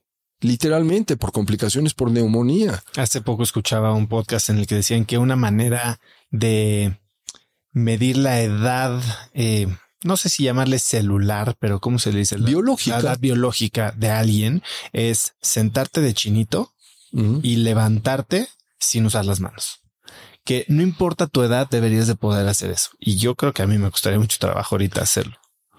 Eh, mira, eh, no quisiera, eh, a ver, no voy a desmentir eso, pero también te quiero decir que hay gente más flexible, gente más eh, con menos flexibilidad y por el otro lado te puedo decir que también depende qué es lo que hagamos. Yo soy corredor, soy muy rígido. Ok, yo no tengo mucha flexibilidad y no estoy orgulloso de ello. Y la gente que hace yoga, practica yoga regularmente, tiene una enorme flexibilidad, además de todas las bondades que el yoga les puede dar eh, de muchas otras formas, ¿de acuerdo? Pero yo estoy de acuerdo. Esto es una de las cosas en las que podrías valorarlo fácilmente. Hidratación. Hidratación es un tema, es un tema súper descuidado. La mayor parte de la gente, simple y sencillamente, no nos tomamos el tiempo de hidratarnos. ¿Ok? En esta conversación, tú has recurrido a tu botella de agua varias veces. Yo no he dado un solo sorbo de, agua. ¿De acuerdo? No quiere decir que está, está bien. Al contrario, o sea, incluso tu función cerebral, tu concentración, tu memoria dependen del estado de hidratación. ¿Quieres valorarlo de una manera muy sencilla? No nada más cuántas veces vas al baño a, a, orinar durante el día, qué color tiene tu orina, ¿ok? Tampoco te quieres ir al extremo contrario, pero hidrátate, es un punto clave, es, es fundamental. ¿Tomas ¿okay? electrolitos? Yo sí tomo electrolitos, pero sobre todo por el ejercicio. Entonces, yo soy corredor de largas distancias, entonces por lo menos un par de veces a la semana sí a tomo. la semana, no todos los días. No todos los ¿Y días. qué marca tomas? Eh, mira, Nun es una de, de, de la ellas. que estoy usando yo ahora. Sí, yo creo que es una de las que es de esas las que más confianza tengo, pero no es la única, ¿de acuerdo? El tema de relaciones interpersonales, hay un estudio, Oso, no sé si lo has escuchado alguna vez, se llama el estudio Grant. ¿De Harvard? Sí, fascinante, fascinante. Ya sabes de él entonces. Pero tal vez hay gente que no. A ver, el estudio Grant empezó en 1900, no me acuerdo si era 36 o 38, no me acuerdo, ¿ok? Y sigue vigente hasta hoy en día. Y tomaron 700 y pico de estudiantes de Harvard y tomaron una población pues más o menos parecida, pero de una, un barrio de bajos recursos de Boston, Massachusetts, que es donde está Harvard, lo utilizaron como una comparación. Lo fascinante es que ese estudio, eso ya no existe, eso no se ha hecho muchas veces antes y hoy en día ya no existen estudios de esta naturaleza, ha continuado, ha habido ya, de hecho, pues hay gente de entre los sobrevivientes, los que quedan tienen noventa y tantos años, ¿de acuerdo? Pero entre este grupo estuvieron, por ejemplo, John F. Kennedy, hubo un senador de los Estados Unidos, hubo un par de gentes que estuvieron en la Suprema Corte, gente de muy alto nivel. Pero independientemente de eso, a estos jóvenes, cuando inicia el estudio, les preguntan cuáles son los determinantes de la felicidad. Y como buen joven, pues todo mundo respondió el éxito y el dinero. ¿Qué hay más? Eso es la felicidad. Y conforme este estudio Grant ha evolucionado, lo que se aprendió es que el determinante de la felicidad son las relaciones interpersonales. No importa cuánto dinero hiciste, no importa si tuviste o no tuviste éxito, éxito a ojos de quién, las relaciones interpersonales fueron el factor determinante de la felicidad. ¿Ok? Y esto no es porque alguien lo asuma o lo diga. Se midieron muchas cosas y se siguen midiendo muchas cosas y queda muy claro a lo largo de todo este tiempo que ese es el factor clave. Sí, hablaba de la calidad y de la cantidad. Sí. Hablando de estudios, parte de, de tu proceso no es solo esta entrevista, ¿no? Porque podría parecer que me ves casi casi que a ver cómo me caes y entonces te diagnostico. Mandas a hacer muchos análisis, eh, no muchos, creo que muchos menos que algunos otros procesos en los que me he involucrado. Em, ¿Cuáles serían los análisis que nos deberíamos estar haciendo periódicamente, una vez al año, cada dos años? Y sobre todo, ¿qué biomarcadores son los que más información te dan a ti? Sí, creo que es una gran pregunta. Mira, yo creo que tienes que empezar con lo más básico y si es necesario profundizas con pruebas más sofisticadas, ¿de acuerdo? En términos generales, para una población amplia, yo creo que un buen estudio general que cualquier buen laboratorio va a hacer, te va a dar la información necesaria. Entre esos biomarcadores hay dos, tres puntos que son fundamentales. Glucosa, ¿ok? Tu nivel de azúcar en sangre. Mucho cuidado con la glucosa, porque la glucosa cambia de manera muy rápida en el día. ¿Es glucosa en la mañana? ¿En ayunas? En ayuno. Tiene que ser todo esto, asumamos que es en ayuno. Pero aún así, la glucosa puede cambiar por tres factores. El consumo de alimentos, actividad física y nivel de estrés. Entonces no puedes sacar muchas conclusiones de un nivel de glucosa, ¿de acuerdo? Los laboratorios, ya el estándar internacional te dice que es normal hasta 100. ¿De acuerdo? Entre 101 y 125 equivale a prediabetes. Cuidado con el término porque prediabetes no es pre nada.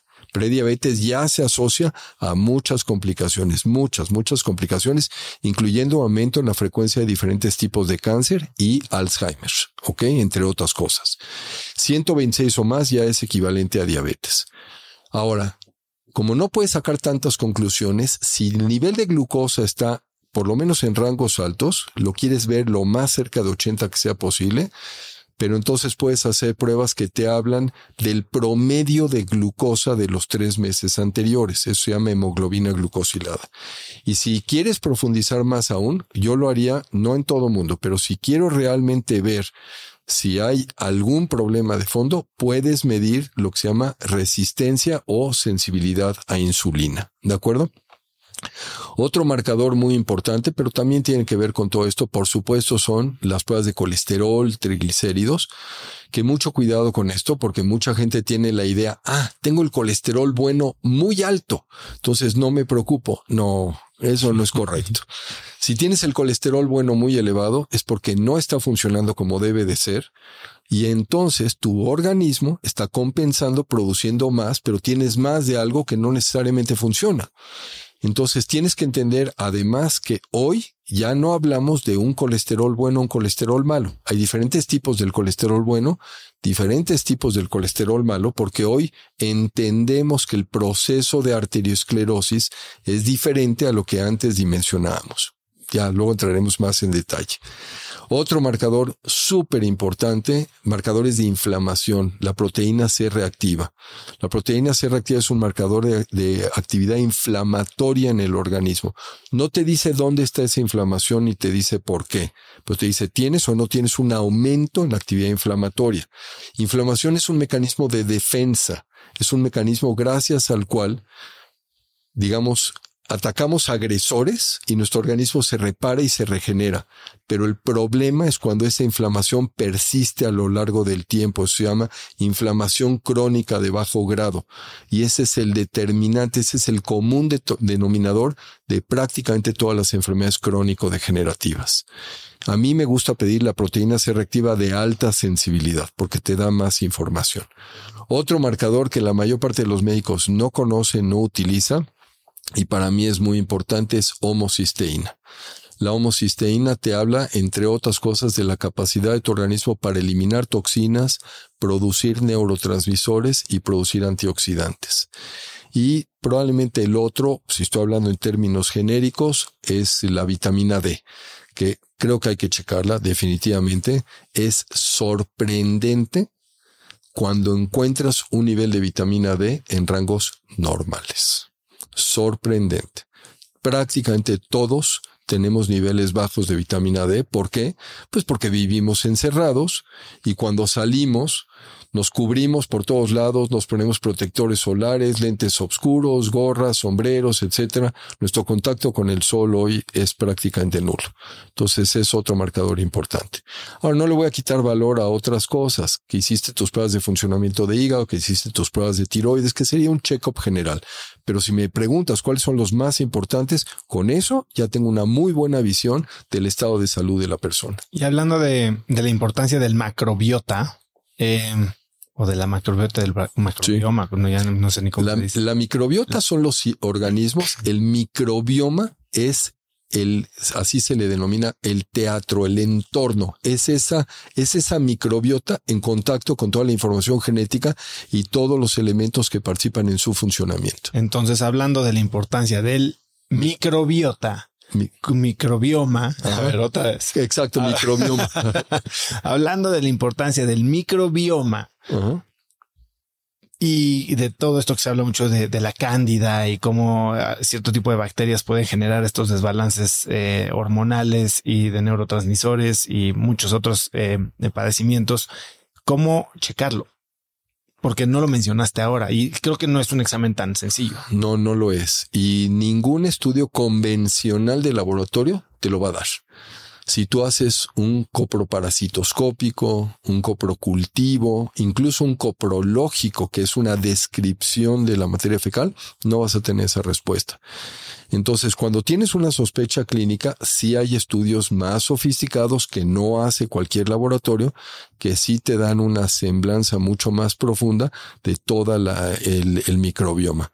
Hay estudios que te hacen una descripción súper detallada. El problema es literal y te, lo planteo en estos sentidos. ¿Qué hace el médico con esa información? ¿Hasta dónde me es útil? No necesariamente más es mejor. A veces te enfrentas a una gran cantidad de estudios y literalmente no sabes ni por dónde empezar, no puedes ni darle pies y cabeza. Entonces, esto es justamente el punto de no poder generalizar y tienes que individualizar en cada caso y por lo mismo tienes que saber en tal o cual persona que es lo más importante, que es lo que tienes que checar. Entonces, solamente en casos muy específicos, yo solicito esos estudios más profundos de la descripción de, del microbioma. Oye, trasplantes de materia fecal. Eso es algo que cae en la, en el, digamos, dominio de la medicina funcional. Sí, pero a ver, la única indicación aceptada por la FDA, la Food and Drug Administration en Estados Unidos en este momento para trasplante de materia fecal es colitis pseudomembranosa por una bacteria que se llama Clostridium difficile. ¿Por qué? Porque eso puede ser una causa de muerte. ¿Ok? Diarreas terribles con literalmente desprendimiento del tejido del colon, sangre, etcétera. Y el punto importante en este sentido es que esto puede ser una situación en esas circunstancias de salvar una vida. Pero es bien interesante desde el punto de vista de la medicina funcional, que es otro. Fíjate que se han hecho estudios con animales de experimentación. Entonces, ratas. Les das antibióticos durante varios días y de esta manera eliminas su flora intestinal y les trasplantas materia fecal, la gente va a decir, ¿y cómo trasplantas eso? A través de una sonda. Imagínenselo. Sí, no, no, no, no es, miren, no es tan grotesco como suena, pero tomas la materia fecal de otro individuo, de otro animal. que previamente analizado para saber qué es lo que necesitas. Pero ahí te va. Esto es, esto es lo interesante. Ahorita, ahorita me vas a entender. Y a través de una sonda la administras. Ok. Y entonces lo interesante es que tomas estos animales de experimentación, las ratas, les quitaste su flora con antibióticos y les trasplantas flora, ¿ok? Por ejemplo, de seres humanos en deprimidos, ¿ok? Deprimidos. Esto viene con la pregunta que tú me habías hecho hace un rato de cómo se conecta una cosa con la otra. Bueno, es muy complicado cómo mides depresión en las ratas, muy complicado, pero las ratas desarrollan depresión. ¿Ok? Para que veamos ese impacto y ese, ese eje que mencionaba yo de intestino, microbiota, cerebro. Ahora, En lugar de ponerles la materia fecal de un individuo deprimido, les pones que tienen cierto padecimiento, alguna otra cosa, o sea, por ejemplo, obesidad. Las ratas desarrollan obesidad. Uno de los determinantes de obesidad es el microbioma. Entonces, fíjate nada más el papel que juega el intestino en todo esto. Y se ha usado también para, supongo que, trasplantar materia fecal de gente que está totalmente sana y... Sí, sí, para mejorar, por ejemplo, tu respuesta del sistema inmune, entre otras cosas. Esto es algo de lo que, que, se usa. Ya vamos a regresar a lo que decíamos, a, la medicina antienvejecimiento, ya de forma un poquito más proactiva, porque también hubo un tiempo en el que parecía moda. Sí. Pero yo te contesté hace un rato y te dije, a ver, yo creo que mucho de la belleza viene del interior. Entonces, si yo me cuido, si todos estos órganos, sistemas de los que estamos platicando están bien atendidos, si cumplo con mi estilo de vida, bueno, pues seguramente me voy a ver mejor, voy a funcionar mejor, voy a envejecer mejor, es ese envejecimiento exitoso, ¿de acuerdo? Y entonces ya no es nada más arreglar la carrocería. Te encargaste de todo lo que hay por debajo y te metiste ahora sí a las tripas del asunto. Alex, eh, tu libro Medicina Funcional es un libro sumamente rico que habla desde tu historia, muchísimos ejemplos de cómo se han curado y no curado padecimientos por tu falta de conocimiento sobre la medicina funcional en ese momento. Cuéntame un poco sobre eso. O sea, ¿cómo vives hoy saber que una situación que, que, tuviste en el pasado, cuando no tenías las herramientas, digo, todos nos ha pasado. Ojalá y hubiera sabido. Claro. Pero cuéntame esta experiencia de, de hoy tener muchas más respuestas. Mira, como dices tú, esto nos ha pasado a todos. Ojalá en el momento actual, lo que hoy sabemos, lo hubiéramos sabido hace cinco años, hace diez, y te imaginas lo que podrías haber hecho. Bueno, pero pues esto es, es natural, o sea, no es otra cosa más que somos humanos y así es el, el proceso, ¿de acuerdo? El problema es que en medicina los errores cuestan vidas. Ese es el problema. ¿ok?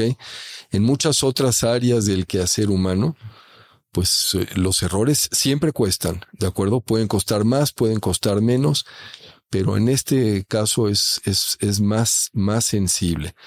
Me hubiera gustado saber mucho más de lo que sé en muchos pacientes que hoy y, te lo puedo decir porque yo supongo que nos sucede a todos, Oso, probablemente en tu carrera empresarial, en muchas cosas, en oportunidades que, que no viste o cosas que dejaste de hacer, tú, tú mismo volteas y dices, híjoles, que probablemente si hubiera yo tenido tal o cual elemento, hubiera yo hecho las cosas de manera diferente.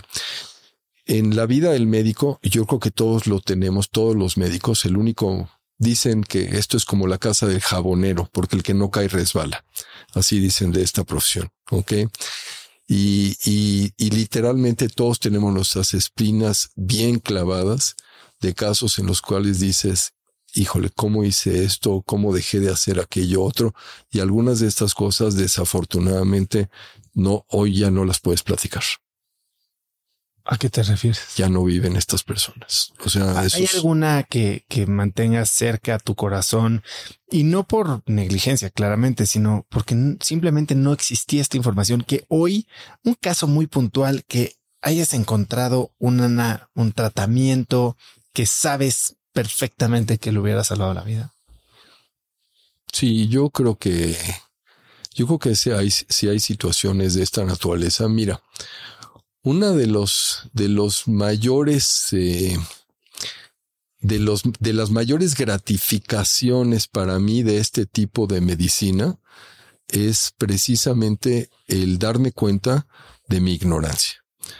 Y esto significa mi oportunidad de seguir aprendiendo todo el tiempo porque a mí, a mí esto me, me da mucho, me, me, me, gratifica mucho de muchas, de muchas maneras, ¿de acuerdo?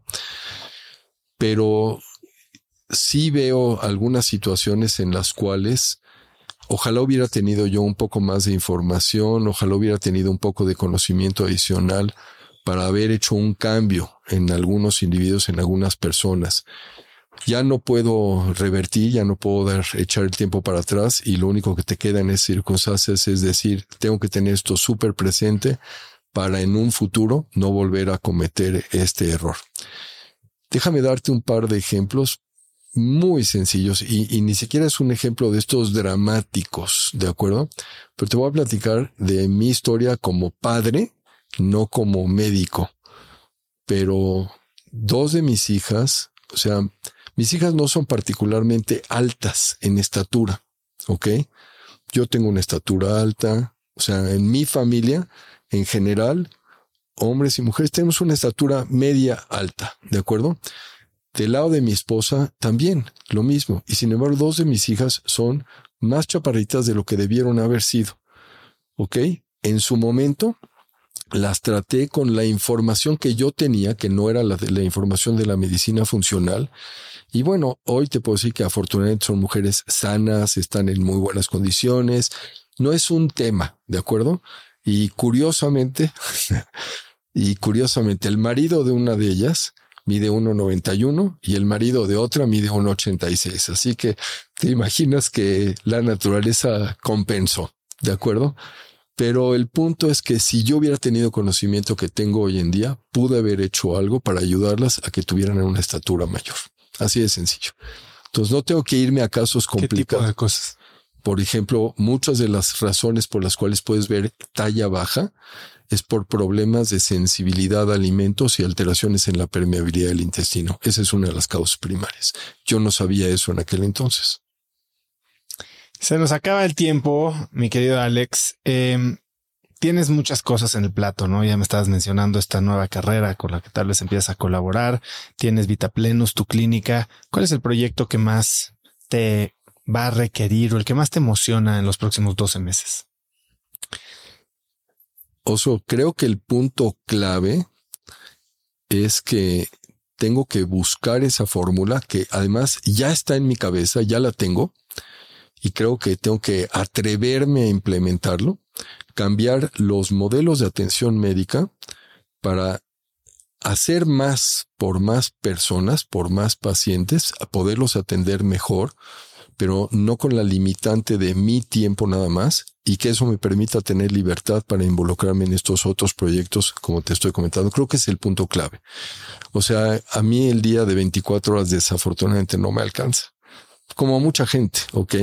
Pero tampoco quiero dos horas más al día porque las trabajaría yo en el consultorio y no es la idea. ¿Cómo escala eso, no? Porque me suena que la medicina funcional es muy, muy como Jerry Maguire, ¿no? Eh, menos clientes, menos dinero, pero más conexión.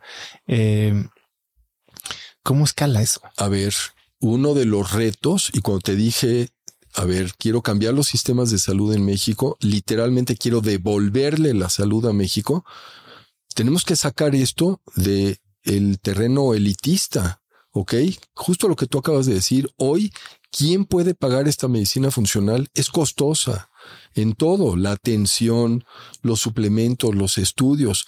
Tenemos que democratizar esta medicina, tenemos que hacerla, digamos, disponible para todos los sectores de la población y ese es el reto en el que quiero involucrarme, ese es realmente lo que quiero hacer y, y no pretendo, o sea, tengo que buscar la fórmula para precisamente mi tiempo poderlo también extrapolar y dedicar a estas otras, eh, a estos otros proyectos. Y para cerrar, Alex, si pudieras escribir un mensaje en el cielo para que millones de personas lo vieran, ¿qué diría?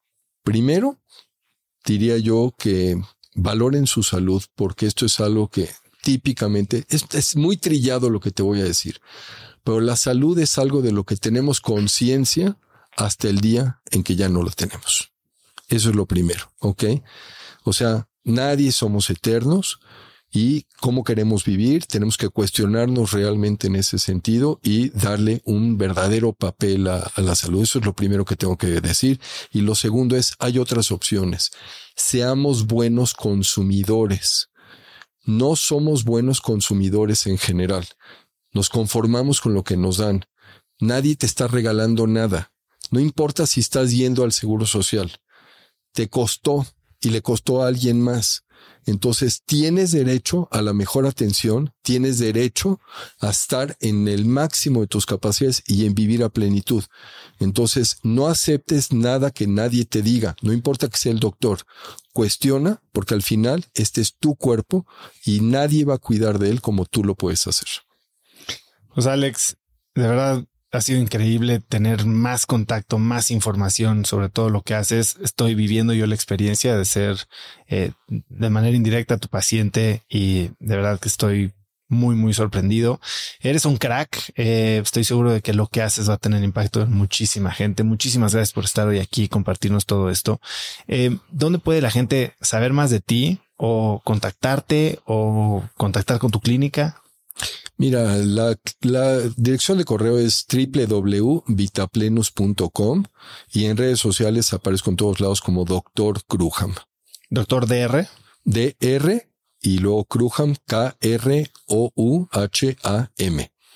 Perfecto, pues muchísimas gracias, Alex. Eh, tu libro está en Amazon. Sí. Eh, ¿Algo que quieras agregar? Está un segundo libro en cocinándose y, y, creo que puede expandir muy bien muchas de estas cosas que platicamos el día de hoy. Pues muchas gracias por estar aquí. Al contrario, gracias.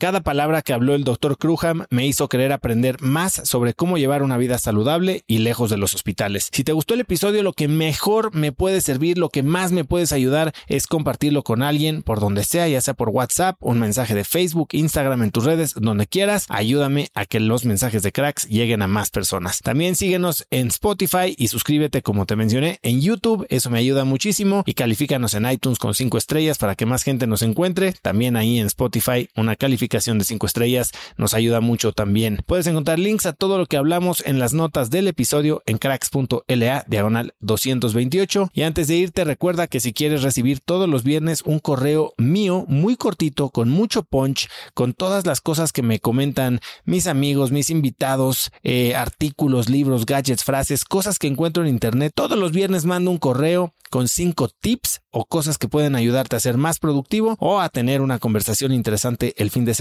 Hay más de 100 mil personas las que los reciben todos los fines de semana, muchos de mis invitados al podcast y gente de primera con una mentalidad de crecimiento, así que vas a estar en muy buena compañía. Si tú como ellos lo quieres recibir, puedes registrarte totalmente gratis, siempre va a ser gratis en cracks.la diagonal viernes. Eso es todo por hoy, yo soy Osotrava y espero que tengas una semana de cracks. Si tienes una empresa, esto te interesa. El 14 de mayo voy a tener una plática cruda y honesta con Simón Cohen, fundador de Enco Global, una de las empresas más rentables del mundo, sobre lo que se necesita para crecer tu negocio. Después de muchos años en el mundo del emprendimiento y con la perspectiva de los cracks a quienes he entrevistado, hoy sé que la realidad es que no existe un secreto si es que quieres escalar. Lo que sí funciona es tener hábitos y sistemas sólidos, claridad en tus metas y aprender de quienes lo están logrando todo hoy en tiempo real. Te invito a Business Hackers, un evento virtual en el que por primera vez Simón nos contará los detalles de su negocio para entender qué hay detrás de ese éxito y qué es lo que se necesita para replicarlo en tu propia empresa. Conéctate a Business Hackers desde donde estés el próximo 14 de mayo. Inscríbete hoy mismo en cracks.la diagonal hackers y encuentras el link en la descripción de este episodio. Este episodio es presentado por Diri Móvil, la innovadora compañía de telefonía celular que conecta a cientos de miles de mexicanos. Yo no sé a ti, pero lo peor que me puede pasar es quedarme sin datos en mi plan o quedarme incomunicado en eventos y no poder trabajar desde donde esté. Platicando con amigos sobre este problema, hace unos meses conocí Diri, que es el líder indiscutible en la venta de eSIMs digitales que puedes usar como línea principal manteniendo tu número actual o también como línea secundaria para siempre estar conectado en México, Estados Unidos y Canadá. A través de la aplicación de Diri puedes gestionar tu línea y elegir entre diversos planes como el que yo uso de 40 gigas al mes por solo 279 pesos. Por escuchar cracks, Didi te regala 7 días de servicio ilimitado totalmente gratis descargando tu eSIM gratis en didi.mx diagonal cracks. Didi se escribe D de dedo y R diagonal cracks.